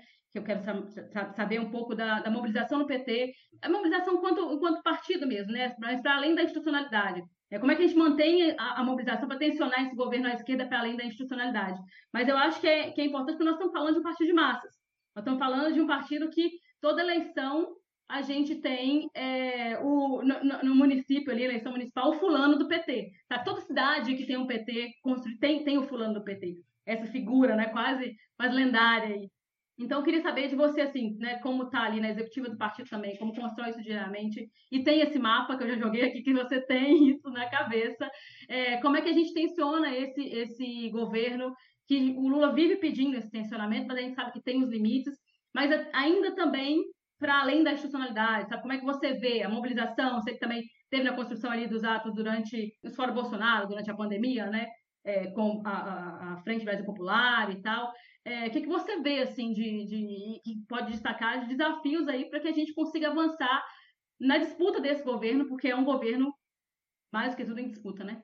Sem dúvida, assim, primeiro, né, agradecer essa generosidade toda, né, que, que, que você fala, assim, eu acho engraçado que a Luara sabe algumas coisas, assim, que eu contei pra ela, o que eu fiz, ela sabe mais que eu, Você assim, nem que eu lembra, tinha né? que eu tinha sido da operativa da Frente Brasil Popular, por exemplo, que eu mudei de tarefa, ela, a Luara, lembra de absolutamente Gente, eu tudo. sou a, a pior amiga possível, porque eu lembro de tudo. Então, não me, não me contem nada e não me, não me, não me levem pra passar carnaval com vocês, hein? Não, mas assim, é, primeiro assim, acho que esse o desafio de construir um processo de mobilização, de participação, que culmine na disputa de mentes e corações para outro projeto de sociedade, é o que me move e eu acho que é nosso principal desafio. Nós ganhamos uma eleição muito apertada por vários elementos e vários motivos, por toda a mobilização que hoje a gente está vendo, né, financeira, enfim, né, para que eles pudessem né, colocar no Auxílio Brasil aquela reportagem do Caco Barcelos é, mostra o tamanho do crime do que eles cometeram, né, o que eles fizeram com a PRF para não deixar os nossos eleitores irem votar. Isso tudo é muito grave do que foi feito, mas mesmo assim eles tiveram uma quantidade de votos muito grande. Depois de tudo, depois da pandemia, depois de tanta gravidade, índices de desemprego, de inflação, com o preço dos alimentos que estava assim, né, é, é assustador. Né? Isso significa que nós temos, né, não estou dizendo que todo eleitor do Bolsonaro é fascista, mas nós temos uma parcela de neofascismo radical, militante, apoiador disso né, na sociedade hoje. Nós precisamos derrotá-los. Nós precisamos derrotar né, e- essa mentalidade. E isso eu acho que é nosso principal desafio. E como é que a gente faz isso? Se tivesse a receita, estava resolvido, né? Mas a gente precisa de um processo amplo de mobilização e disputa de consciência. Então, o que, que foi a campanha Fora Bolsonaro, né? Eu, enfim, é, é, pude tive na coordenação, né, pelo PT. Primeiro foi um grande desafio. O início da construção de uma frente mais ampla nasce aí, né? Porque é desafiador você colocar Frente Brasil Popular, Frente Povo Sem Medo, todos os partidos, né, de esquerda, alguns de centro, né, a toda a diversidade do movimento social brasileiro, com ONG, enfim, para organizar ato durante a pandemia, atos seguros, com distanciamento, com Hum. máscara, né? Então foi muito desafiador fazer isso, né? E a gente conseguiu produzir grandes atividades, enfim, grandes debates importantes também, né? Grandes manifestações, né? Então acho que isso inicia um processo de disputa de que não é esse governo que a gente quer, enfim, né? De conversar com as pessoas, né? Que foi bem importante. assim. O outro, né, são esses processos que a gente foi organizando, como os comitês de luta, que a gente agora vai retomar, Laura, então acho que é importante todo mundo saber disso, né, que eles foram fundamentais na eleição, e acho que isso é muito importante, gente, nós temos quase um- 1,6 milhões de filiados no PT. Essa turma precisa participar, precisa ter tarefa, precisa ter agenda, precisa ter vontade de organizar, ah, de ser do PT, de participar, de ganhar o outro, de conversar, enfim, né? Então, é, é, eu defendo muito, isso está nas nossas resoluções, né? Que alguns debates se tornem grandes campanhas de convencimento das pessoas, que o Bolsonaro fazia com fake news e mentira, e que nós temos que fazer com a verdade. Por exemplo, o debate dos juros, gente. Não existe um trabalhador brasileiro que você vire para ele e fale: explique o que é a política de juros, que é o presidente do Banco Central do Bolsonaro, que mantém eh, os juros altos, que não entenda isso e não entenda que isso é um problema e não esteja do nosso lado na luta para baixar os juros. O debate, por exemplo, da violência nas escolas, gente. A gente falar da violência das escolas, né, ligada como pesquisas seríssimas eh, eh, mostram essa ligação da política de incentivo ao armamentismo, a política de ódio, porque boa parte delas é motivada pela misoginia, né, é, pela LGBTfobia, enfim. Então, a gente ligar os ataques nas escolas, a ascensão do ódio, né, de um discurso neofascista, a liberação total da internet sem controle, que foi um debate que eles fizeram. Ninguém acha que é natural os ataques nas escolas, ninguém defende, ninguém acha que é bom, né? Ou seja, nós temos que dar conta de fazer isso, de fazer disso grandes campanhas para mostrar para a população brasileira como é grave o que representa né, é, o neofascismo, enfim, né? Então, acho que esse, sem dúvida, né, é nosso desafio, assim. Então, fazer grandes mobilizações, né, com campanhas que façam sentido, campanhas concretas. Falar da democracia é muito importante, mas as pessoas não comem e não vivem em democracia, numa democracia inclusive complexa e boa parte das vezes excludente como a nossa. Então a gente precisa falar de coisas concretas para a gente convencer a maioria da população brasileira né, de querer outro projeto de sociedade. Então, assim, ninguém diria, Luara. Então, falam muito, não, PT imobilizado, burocratizado, e acho que tem, nós temos muitos desafios nesse sentido. Mas ninguém dizia que depois do golpe contra Dilma, depois da prisão do Lula, da eleição do Bolsonaro, a gente voltaria tão rápido. Isso é porque tem enraizamento popular. Isso é porque tem trajetória. Isso é porque tem legado. E, claro, tem o maior líder que esse país já produziu, né, da política brasileira, enfim. Né? Ou seja, nós precisamos transformar isso em caldo de mobilização, em convencimento das pessoas, né, em disputa de mentes e corações, né, fazer disso campanhas, fazer disso, enfim, um processo de organização. Então, acho que esse é o nosso principal desafio hoje. Né? A gente vai retomar os comitês de luta agora, a gente vai fazer algo importante esse ano, gente, que é todos os diretórios municipais do PT e comissões provisórias, enfim, onde tem um núcleozinho do PT, vai ter plenária de organização que vai debater, vocês vai debater o balanço do governo Lula, vai debater as ações do município, vai debater as nossas políticas, campanhas né, que devem ser feitas de forma organizada, enfim. Então, eu acho que tudo isso né, vai gerar algo muito importante. Assim como né, é retomar fortemente uma política de formação também né, para os nossos quadros militantes para compreender isso. Né? Você tem que ser um militante que ganhe outras pessoas, que queira construir maioria. E construir maioria, boa parte das vezes, é, é lógico que é para defender o imediato do que a gente está fazendo na rede social, isso é muito importante mas é também para disputar as pessoas para um projeto de sociedade de mais igualdade, de mais solidariedade, né? Não da aposta nessa falsa meritocracia, que todo mundo é um falso empreendedor, né? Que na verdade está todo mundo sendo explorado. Então também tem a ver com isso. E acho que esse né, é um papel que, que eu quero jogar força e que a nossa direção já tem como prioridade. Perfeito, eu tenho falado muito isso aqui, né? Ah, a gente tem que lembrar que a campanha contra o PT ela é permanente, né?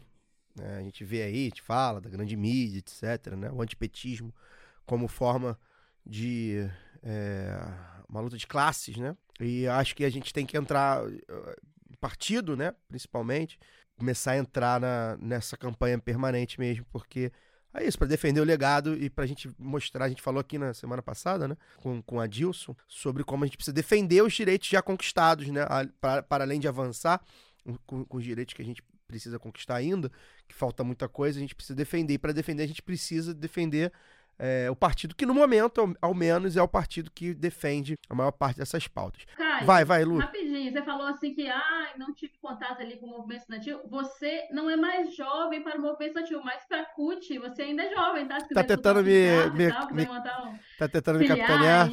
É, é, Vou é, te é um recrutei. É um, é um pouco mais rápido do que o Partido Comunista Chinês. Então, assim, fica aí a dica. Tá bom, pode deixar. Vou pensar no seu caso. Me manda, me manda o formulário. Deixa eu falar, quero mudar de assunto. É, falar sobre Copa do Mundo feminina, né? A gente tá, vai chegar, já começou, na verdade, a Copa do Mundo de futebol das mulheres e chamou atenção, já começou, é, os jogos são de madrugada, né? E tem dois, duas coisas que já chamaram a atenção da gente nesse, primeira, nesse primeiro dia. É, a primeira foi a convocação do elenco da Casé TV, a Casé TV, a, a TV lá do Casimiro Miguel, né, o, o influenciador que tem uma TV no YouTube que está transmitindo todos os jogos. Ela convocou aqui as pessoas que vão fazer parte da, da transmissão. A maioria de mulheres, né? Como até acho que era de se esperar, é, ou não né, também, porque acho que já é um avanço dependendo do, do que a gente está falando mas chamou bastante atenção, né, Fagner? A ausência de pessoas pretas, né? Tem uma ex-jogadora aqui, não vou dizer nomes de ninguém e tal, mas enfim, tem uma ex-jogadora, uma pessoa negra, não branca, né? E aí, é claro que a gente sempre cai na pegadinha da autodeclaração, né? Mas visualmente aqui, inclusive pessoas brancas, mulheres brancas é, famosas e tudo mais, e digamos assim, de competência razoável, né? Não é que ele montou um dream team, né, de pessoas brancas e de mulheres e homens brancos para falar, não. E é engraçado, porque é uma nova mídia, né? É uma mídia diferenciada. O Kazé, como, enquanto pessoa, se mostrou um cara razoável, minimamente, aí nos últimos anos. Porque ele é, né? Ele é um streaming, né? Pra quem não sabe. E dentro desse mundo aí é bastante fascismo, bastante misoginia. Ele é um cara com falas e declarações é, bem ponderadas, né? Um cara razoável, né? Como meu amigo CH, Cláudio Henrique, fala. Ele é um cara razoável. A gente se espanta às vezes com pessoas que são razoáveis, né? Então foi isso que o, Ca- o Cazé é. E na TV dele chamou bastante atenção e, assim, é... Primeiro, né, é um homem branco numa nova mídia, mas uma nova mídia que é capitaneada pelo capital, os grandes capitais, né, os, os grandes, os grandes empresários, né, é, é, tem grandes empresas por trás disso, né, não é algo orgânico, não é que ele fundou isso, né, grandes agências e tudo mais, que são majoritariamente pessoas brancas que, que, que, que dirigem, né, Fagner? A gente, a gente falou isso sobre nesse dia inteiro sobre isso, né? Não, não esperávamos do Casé enquanto figura, né? Mas, sei lá, né? Os diretores lá da TV, deve ter lá uma equipe de cinco, seis pessoas para tratar aquilo, né? Não é, não é uma coisa pessoal só. Devia ter. A gente esperava que pu- pudesse ter, de repente, uma pessoa negra. Normalmente, isso é evitado com uma ou duas pessoas negras no- nos cargos de, de direção, né? Normalmente os cargos de alto comando, se você tem uma pessoa negra, você alguém vai falar assim, né? O famoso teste do pescoço, né? Você vai olhar e vai, vai olhar para um lado, vai olhar para o outro e vai falar: não tem negros aqui, tem alguma coisa errada. O nome disso é que a, a Cida Bento chama de Pacto Narcis- Narcísico da Branquitude. É um livro, inclusive, que eu recomendo que a galera né, que faz o processo de seleção da Casa TV é, leia. né. Eu, cara, me irritou muito essa, essa postagem. Quero aqui deixar o meu agravo ao Irlan Simões, ao maldito amigo Irlan Simões que colocou essa postagem no nosso grupo lá, o nosso grupo de amigos que a gente debate todo tipo de assunto, mas muito sobre futebol.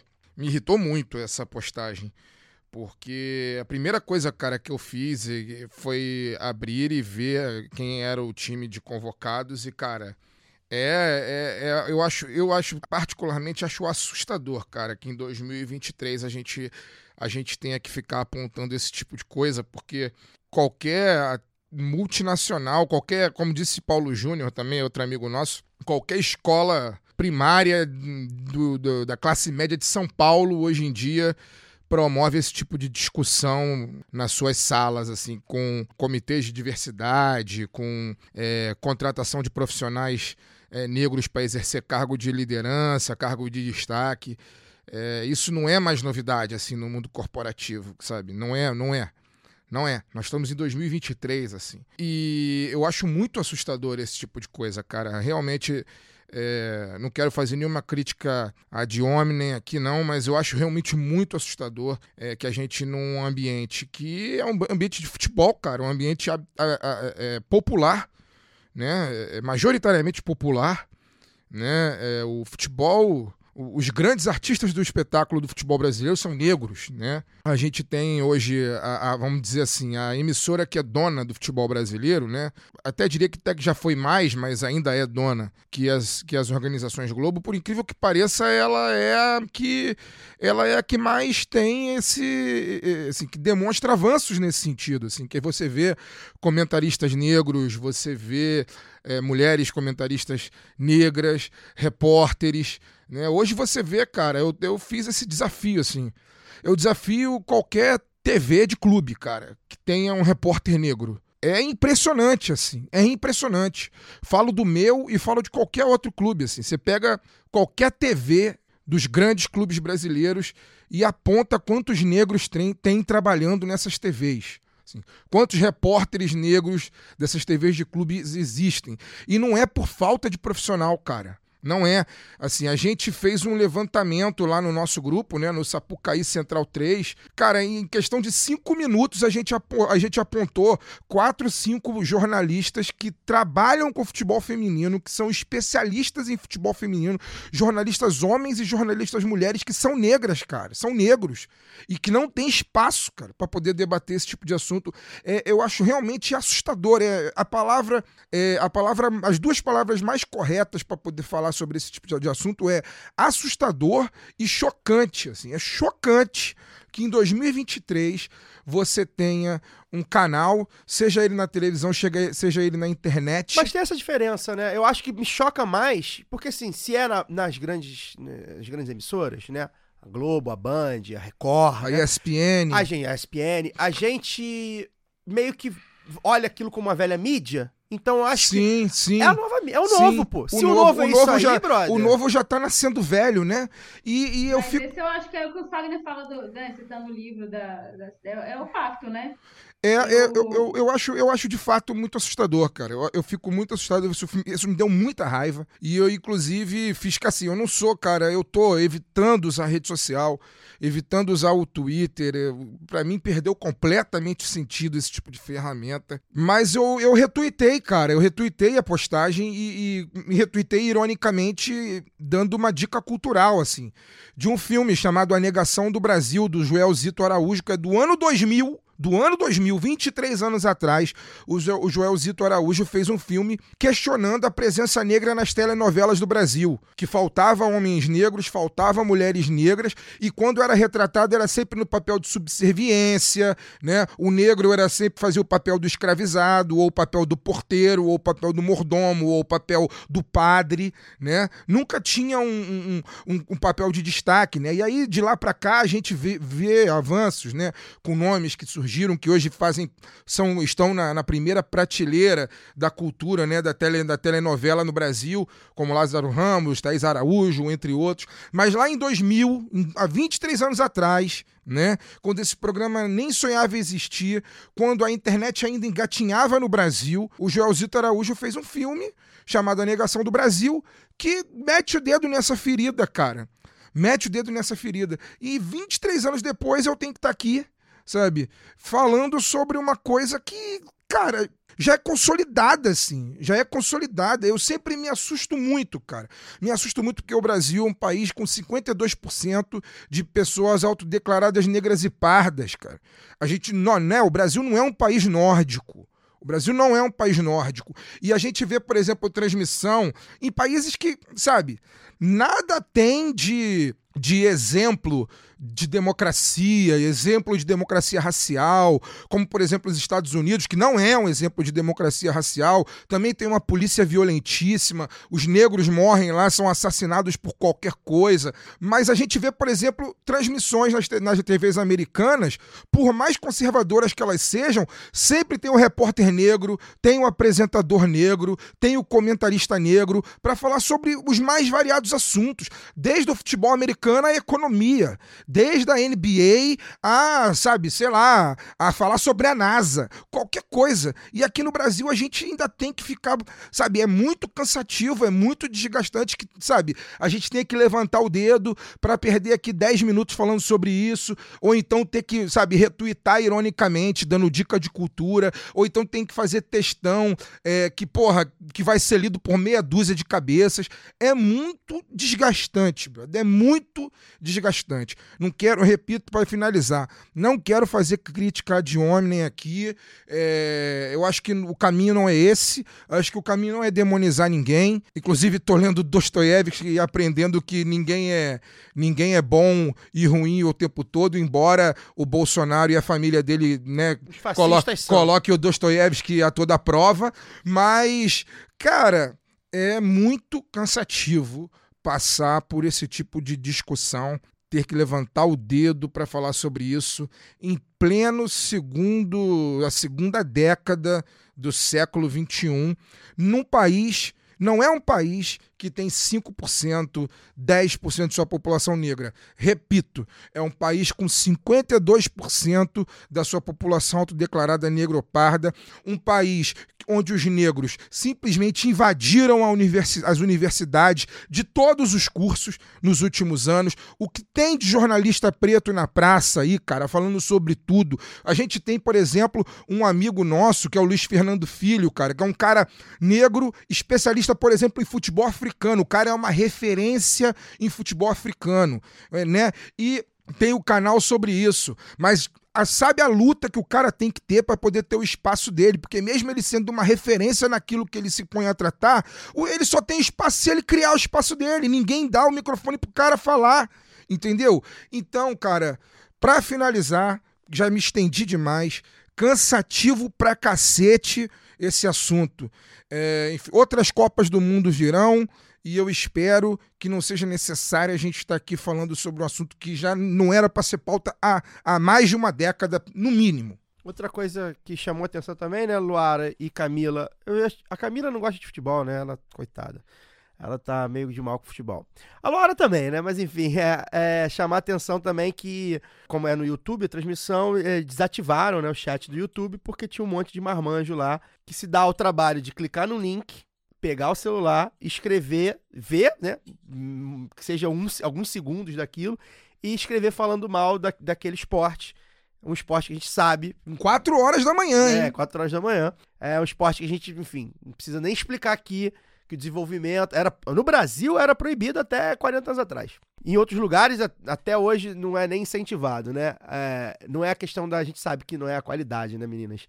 Não, não, não é isso exatamente que eles estão atacando, porque, enfim, tem torcedor do É a Vasco perda de atacando. espaço. Na verdade, qualquer discussão sobre gênero e sobre raça, a gente está falando de perda de espaço e é isso que as pessoas não admitem. Eu queria pontuar rapidamente aqui, antes de, de passar a bola para você, Camila, apesar de você também não gostar de futebol, é que é, esse lance da, da Casa TV eu acho que é muito ilustrativo do seguinte: quando o Fagner traz o pacto né, da branquitude, é, a Casé TV, eu acho que tem. Eu, eu falo aí porque eu não acho o Casimiro razoável, não. Eu acho ele ótimo, sou uma grande fã do trabalho que ele faz, como streamer mesmo, e como a, a pessoa de opiniões que eu acho que muitas vezes movimentam e, diz, e fazem mais do que, às vezes, alguns discursos que são muito a, acalorados e radicais, mas que são vazios na sua, na sua essência. E aqui eu não tenho nada a acrescentar, acho que o Wagner foi né, pontual ali em tudo o que disse, foi bem, bem assertivo, na verdade. É, mas assim, é, me parece que a Casa TV é muito uma, uma TV dos amigos do Casimiro. E eu acho que essa essa coisa de ter né, levado ali são pessoas com quem ele já tinha trabalhado antes, outros com quem ele já tinha alguma é, ou, ou que tem relação, ou amigos, então, é muito aquela juventude ali carioca, uma galera que inclusive é boa. Então, quando vocês falam de não fazer uma crítica direta, é, eu acho que é importante isso também, porque é, não é tirar o mérito também de pessoas que é, eu, eu, eu gosto, sabe, de Discordo um pouco, ali. Eu acho discordo um pouco, mas Hã? tudo bem. Concordamos em discordar. Não, eu discordo um pouco. é, acho que não, é um time, ser. é um time bem medíocrezinho, mas tudo bem. Isso aí, é- isso aí Não, também não vem o acho- tem caso. nomes- Tem nomes ali que eu realmente gosto, saca? Eu, é, é, e eu, eu acho que fazem bom trabalho e que eu já vi trabalhando com ele antes, mas enfim, acho que o ponto nem é só esse, assim. É, tem esse lance é, que eu queria trazer, né, dizendo que é isso, não, não acho que justifica, porque a partir do momento que ele transforma aquilo ali num negócio, ele é, precisa, né, acho que diversificar mesmo, isso é o, o mínimo que a gente espera de um país com maioria negra, como o Fagner trouxe e tal. Eu acho que desse ponto aí nós não temos E não ter discordância, amigo falando preto também chama atenção, né? É, exato. É, não, é, é isso que eu tô falando do pacto, porque isso, isso ilustra muito bem o que, que é essa, essas relações que ele tem, entendeu? Quando eu falo assim, poxa, me parece que é uma, uma, uma, é, uma extensão do- das amizades, aí quando você não tem nenhum nome negro, fica né, de, de nenhum amigo. Então, isso, isso é bem ilustrativo. Meu ponto era de dizer assim que muitas vezes o que acontece, e aí eu acho que eu me chama a atenção assim, que às vezes a gente fale de, eh, com relação às mulheres. Então, acho interessante que a gente coloque aqui, não vou colocar os nomes, mas tem muita mina boa fazendo muita coisa, muita mina negra fazendo muita coisa, eh, comandando eh, canais aí que eu vejo de futebol, o próprio Observatório Racial do Futebol traz nomes interessantes do debate racial, mas a gente vê também representantes na, na, na mídia já se colocando assim, então acho que essa diversidade é importante. Mas eu queria comentar mais especificamente sobre isso, Caio, que você levantou da, dos comentários, né? Os comentários sobre futebol feminino e que é sempre bem é, ilustrativo também de do quanto de ódio, quanto de misoginia, e eu acho que aí sim o Casimiro traz, já fez outros comentários nesse sentido, Sim. de problematizar, né, de narração feminina. Eu acho engraçado, Camila, que sempre falam que a mulher é muito emotiva, né? Menos no futebol, porque no futebol falam que ah, ela não leva emoção bastante para a narração. É umas, são umas coisas assim. Então, é, eu sempre vou lembrar também da entrevista que a gente fez aqui com a Mila Lacombe, e que ela fala, pô, a gente quer ter o direito de também falar merda, saca?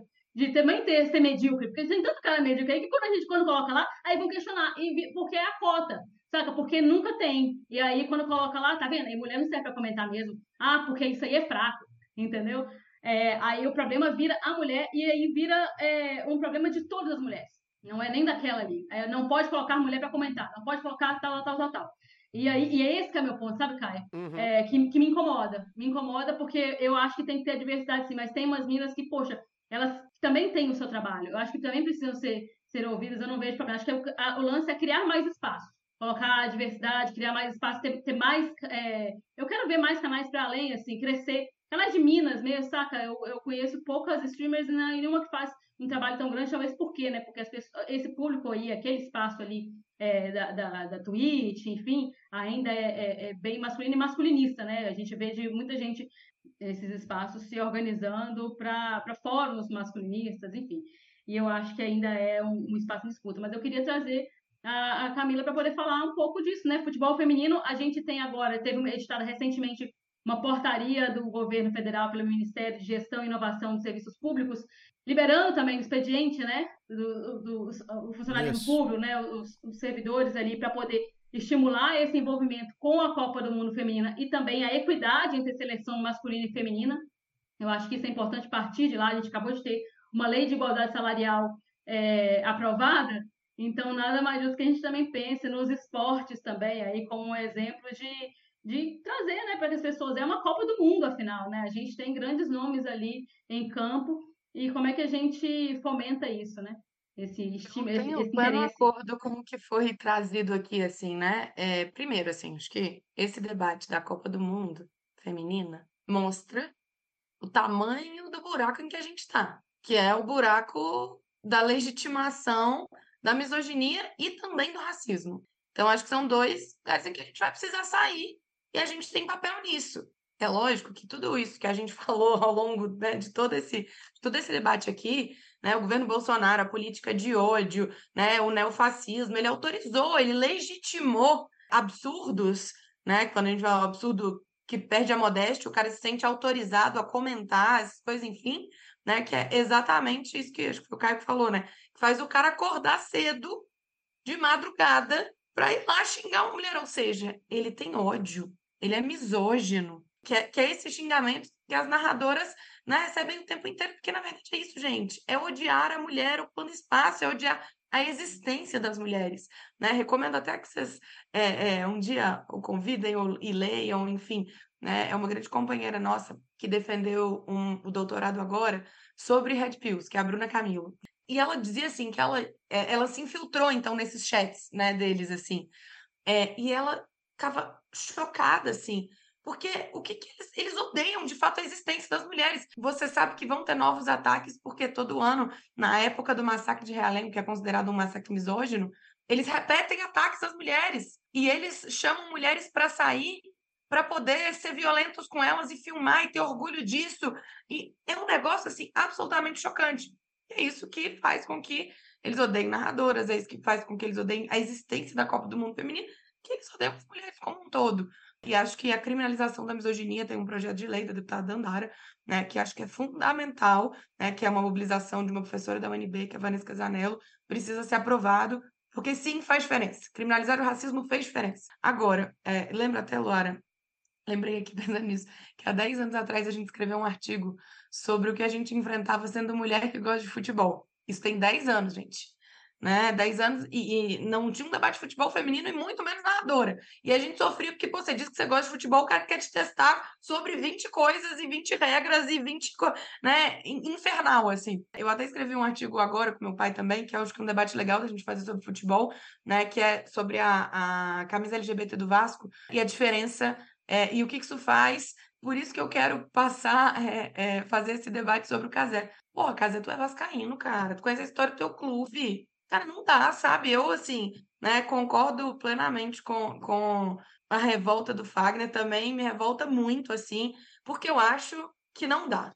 Sabe, não dá para naturalizar, não dá para dizer que não, é porque tem esse avanço aqui. Não existe essa hierarquia das opressões, avançou aqui para depois avançar aqui. Não existe isso. Nós estamos falando, sabe, gente, de um debate que está massificado hoje. Não dá para dizer que um cara que está na internet, que tem uma equipe grande, que pô, é, acha natural que ele olhe para o card, para os convites, e não tem pessoa negra ali, sabe? É, é, o tipo de olhar, nosso olhar tem que se educar mesmo, para a gente ser antirracista. Não basta não ser racista, assim. Então, eu hoje entro em qualquer lugar e olho, pô, não tem negros e negras aqui. Pô, nessa, nesse lugar, nessa atividade, nessa agenda, nesse restaurante, nesse espaço de lazer, enfim. Por quê? Porque significa que é um espaço elitizado e é um espaço que eu não quero frequentar. Então eu achei assim muito ruim também. Acho que tem que tem que é, bater mesmo e tem que bater porque é aí que muda, sabe? Porque é aí que, que é aí que muda. Isso. Então você que ele tenha esse olhar é fundamental e espero que dê tempo de rever, tá? Espero que ele faça uma autocrítica que dê tempo de rever, né? Respeitando, Sempre dá. enfim, Se quiser é, fazer, é, faz. esse país, né? Respeitando a população negra do Brasil, né? E compreendendo que o futebol é um esporte popular, né? Compreendendo que nós temos 50% da população brasileira que é uma população negra, que tem muita mulher negra, que tem muita coisa boa para falar sobre futebol e mais do que isso, ao clube que ele tanto ama e eu também, que é né, um clube precursor sobre tudo isso, né, sobre a democracia, sobre a inclusão, que tem na sua história marcada a luta contra o racismo, não podia dar um vacilo desse, é um vacilo muito grande e precisa ser revisto. E tem uma coisa também sobre completar, Camila. Eu lembro de uma conversa que eu tive com um dirigente sindical, e ele falava assim: não, mas é porque, que, é como eu citei, né, que tem a, ma a maioria ali de, de, streaming, quem consome aquilo ali ainda é majoritariamente, me parece, branco e, e de classe média, enfim.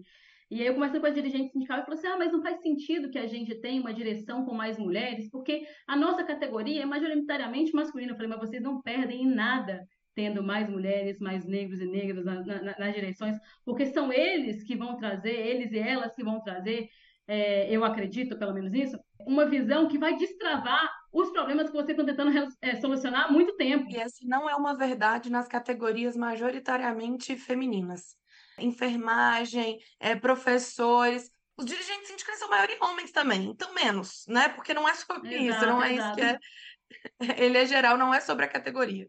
É isso. É sobre essa visão mesmo, né, de, de mundo, assim. Então, quando, quando eu trouxe aqui, é, de, é, é da gente pensar mesmo que, pô, não dá para ser uma extensão. A partir do momento, inclusive, que você transforma aquilo ali como um negócio, tem uma visão, nem que seja disso, uma visão de negócio, saca? Você tem que ampliar essa, é, é, essa diversidade, tem que ampliar os espaços. Acho que é principalmente sobre isso. assim. É isso. Camila, muito obrigado pela sua participação. Foi ótimo, acho que a gente debateu bastante coisa aqui. Dá seu destaque final, seu tchau aí e valeu. Passa seu Não, TikTok, quero só amigo. agradecer. É, passa suas redes, Quero seus só textos. agradecer, Lara, Fagner, Caio, né, o convite de estar aqui, parabenizar vocês por esse trabalho. né, eu sei que é dedicar um tempo para o debate, para o bom debate, né, para a democratização da comunicação, enfim. Então, e foi super leve, super legal. Então, estou bem feliz de, de, enfim, ter dado certo, né, de estar aqui e sempre à disposição para ajudar de todas as formas possíveis, né? E que vocês continuem brilhando muito e contem muito comigo. É isso, contamos mesmo. Voltará em breve. Luara, valeu. Tchau, tchau. Valeu, já falei muito, mas eu falei do, do, do TikTok, porque a Camila faz um trabalho muito bacana no TikTok, tem Bom. alguns milhares de seguidores lá também, então, sobre temas é, da política e tal, eu tô fazendo aqui porque pessoa publicitária, o meu, os meus mesmos eu acabo não fazendo, mas vou fazer também, porque sábado, este sábado, eu vou participar de uma roda de conversa sobre a obra do Jorge Amado, lá no Hum, Sebo Cheiro de Livro, lá no centro de Vitória. Então, pessoal de Vitória, Grande Vitória aqui, quiser ir lá bater um papo, eu tô dando a carteirada de baiana com sorte, já que sou casada com baiana agora, e vou falar, vou, vou tomar a liberdade de falar sobre a obra de Jorge Amado, que é um autor que eu gosto muito, e tô, espero encontrar muitos de vocês lá. Então, um abração aí, obrigada, Camila, por ter topado esse papo. Fagner, Caio, tamo junto. Fagnólio, boa noite. Boa noite. Aproveitando a- a- o gancho da Luara, que vai no sebo, quero mandar um abraço aqui para ouvinte nossa, Simone Saintive. Ela é, Simone é, é médica e ela inaugurou na semana passada, junto com 75, eu acho, outros médicos de esquerda, provavelmente do Brasil inteiro, né? Não, tem tanto médico de esquerda assim no Brasil. eu Reuniram todos. reuniram todos do país inteiro, mas a Simone, junto com eles, abriu o Sebo Casa 11. E ela é ouvinte do lado B, o Sebo é lá na Rua das Laranjeiras, e me convidou para poder estar presente lá na festa de inauguração. Eu fui, comprei os livros lá. É, um abraço para ela, um abraço para o Cláudio, que é o, o cunhado dela, que é um amigo meu de longa data, jornalista jacaré. E aí, é, só quero finalizar aqui também com do- outros dois comentários. Hoje é aniversário da minha madrinha e eu queria dedicar esse programa para ela, porque a minha madrinha, sem saber, ela foi uma pessoa assim, sem ser militante, etc e tal. Ela abriu muito meus olhos sobre o que era o governo Lula no começo, o, início do governo Lula, né? O, o, o primeiro mandato do governo Lula. Já contei essa história aqui, né? É, minha madrinha foi a pessoa que falou para mim um dia e eu nunca esqueci isso. Já deve ter já, né, quase 20 anos ela disse para mim que percebeu que a vida dela começou a mudar a primeira vez que ela comprou papel higiênico neve, né? E ela já era uma mulher com mais de 40 anos de idade, ela nunca tinha usado um papel higiênico decente, confortável, porque ela não tinha condições de comprar um papel higiênico decente e confortável. Então, na verdade, assim, o lado B tá fazendo sete anos, fez sete anos, é, e a gente está falando disso aqui o tempo todo. A gente está falando de. É, o programa pode ser sobre futebol, mas de certa forma a gente está falando sobre conforto, sobre qualidade de vida e sobre dignidade para a classe trabalhadora. Então, desejar um feliz aniversário para minha madrinha, que hoje está fazendo 63 anos que ela tenha muita saúde. E por fim, hoje, dia do amigo, né? Também mandar um abraço para uma amizade inusitada mas muito importante aqui para o nosso futuro, né? Que é a amizade entre o presidente Lula e o, o vice-presidente Geraldo Alckmin. Essa amizade não pode acabar. Ah, Ó, vice-presidente Geraldo Alckmin, nem ouse criar crise nessa amizade. É o que eu digo. Um abraço. Tá, tá bonita, essa amizade tá bonita. Viva as novas amizades. É, nunca, nunca, nunca é tarde demais pra fazer novas amizades. Eu tenho aqui um reclame, um convite e uma dica cultural. Vou começar com a dica cultural, tá? É, como eu falei, tô de férias, né, do meu trabalho, e uh, andei frequentando aí os museus do Rio e tal. O Museu de Arte do Rio, que é um museu que fica ali na Praça Mauá, um museu muito legal. Ele tá com algumas exposições que eu enfim, achei muito, muito impactante, que é a exposição do livro Um Defeito de Cor, né? E a exposição também da Carolina Maria de Jesus. Tem outras exposições lá, permanentes e tudo mais. É um museu bem bacana. Mas é, essas duas me chamaram bastante atenção. Não por acaso, enfim, o livro fala de mulheres é, negras e a Carolina Maria de Jesus, uma, uma mulher negra, uma escritora negra. E eu fui me dando conta de como. Eu sou um homem negro, né? Mas o meu pai era, é, era um homem negro, minha mãe é mulher branca. De como é, eu tenho esse gap de ausência de, de- de mulheres negras como referência, né? E aí me botei aí pra ler um defeito de cor e também, é, principalmente o quarto de despejo da Carolina Maria Jesus. Então fica a dica aí, quem tiver de férias aí e tal, bem legal. A, a exposição tá muito bacana, o museu, o museu de Arte do Rio é muito, muito maneiro. É, tem um convite também, né? é, Principalmente os ouvintes aqui do Rio de Janeiro, para participar do quarto Festival da Comunicação Sindical e Popular. É segunda-feira agora, dia 24 de julho, na Cinelândia. O ato vai começar ali por volta das 10 da manhã, vai até às 7 da noite, tem roda de conversa, apresentação de vídeo, enfim, entrega de materiais. É um festival que é promovido pelo Núcleo Piratininga de Comunicação. Então, quem puder passar lá na Cinelândia, dia 24, na segunda-feira, uma horinha, meia horinha, ali na hora do almoço, ali no final do dia, no começo do dia, enfim. Vai, é, vai ser bem legal é, fortalecer a comunicação sindical e popular.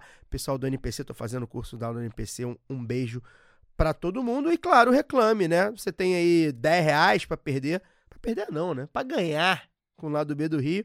Você pode ajudar a financiar o seu podcast preferido em orelo.cc barra lado B do Rio. A partir de 10 reais tem também o de 20 reais, tem Pix, cartão de crédito, é só ir lá na orelo.cc barra lado B do Rio. O lado B fica por aqui. Semana que vem a gente volta, mas não a gente.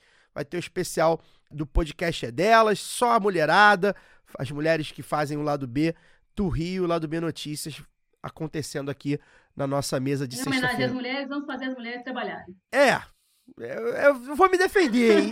Lado B, lado B McDonald's. Lado B McDonald's. Ó, é- eu- é- essa sugestão quem deu foi a dona Fernanda Castro, que estará aqui no meu lugar me apresentando. Não era pra ser assim, mas ela Oi, falou. eu vou falar, eu endossei, porque é, é bom a gente, Então de tá vez bom. em quando, ouvir uh, vozes, apenas as vozes das mulheres. Vocês Nem, nem, todos, nem todos os homens, pô. Que isso? Eu sou. Amigo não. não, mas é verdade, né? A gente tinha feito, a gente tinha algumas ideias aqui pra fortalecer o projeto podcast é delas, da nossa amiga Domênica. E aí são as meninas, então, virão aqui trabalhar. A gente tá de folga, botaram os homens de folga. É isso aí, o feminismo está sendo legalizado no lado B do Rio. e a gente fica por aqui. A gente volta na semana que vem. Beijos! Este podcast foi editado por Fernando Cesarotti.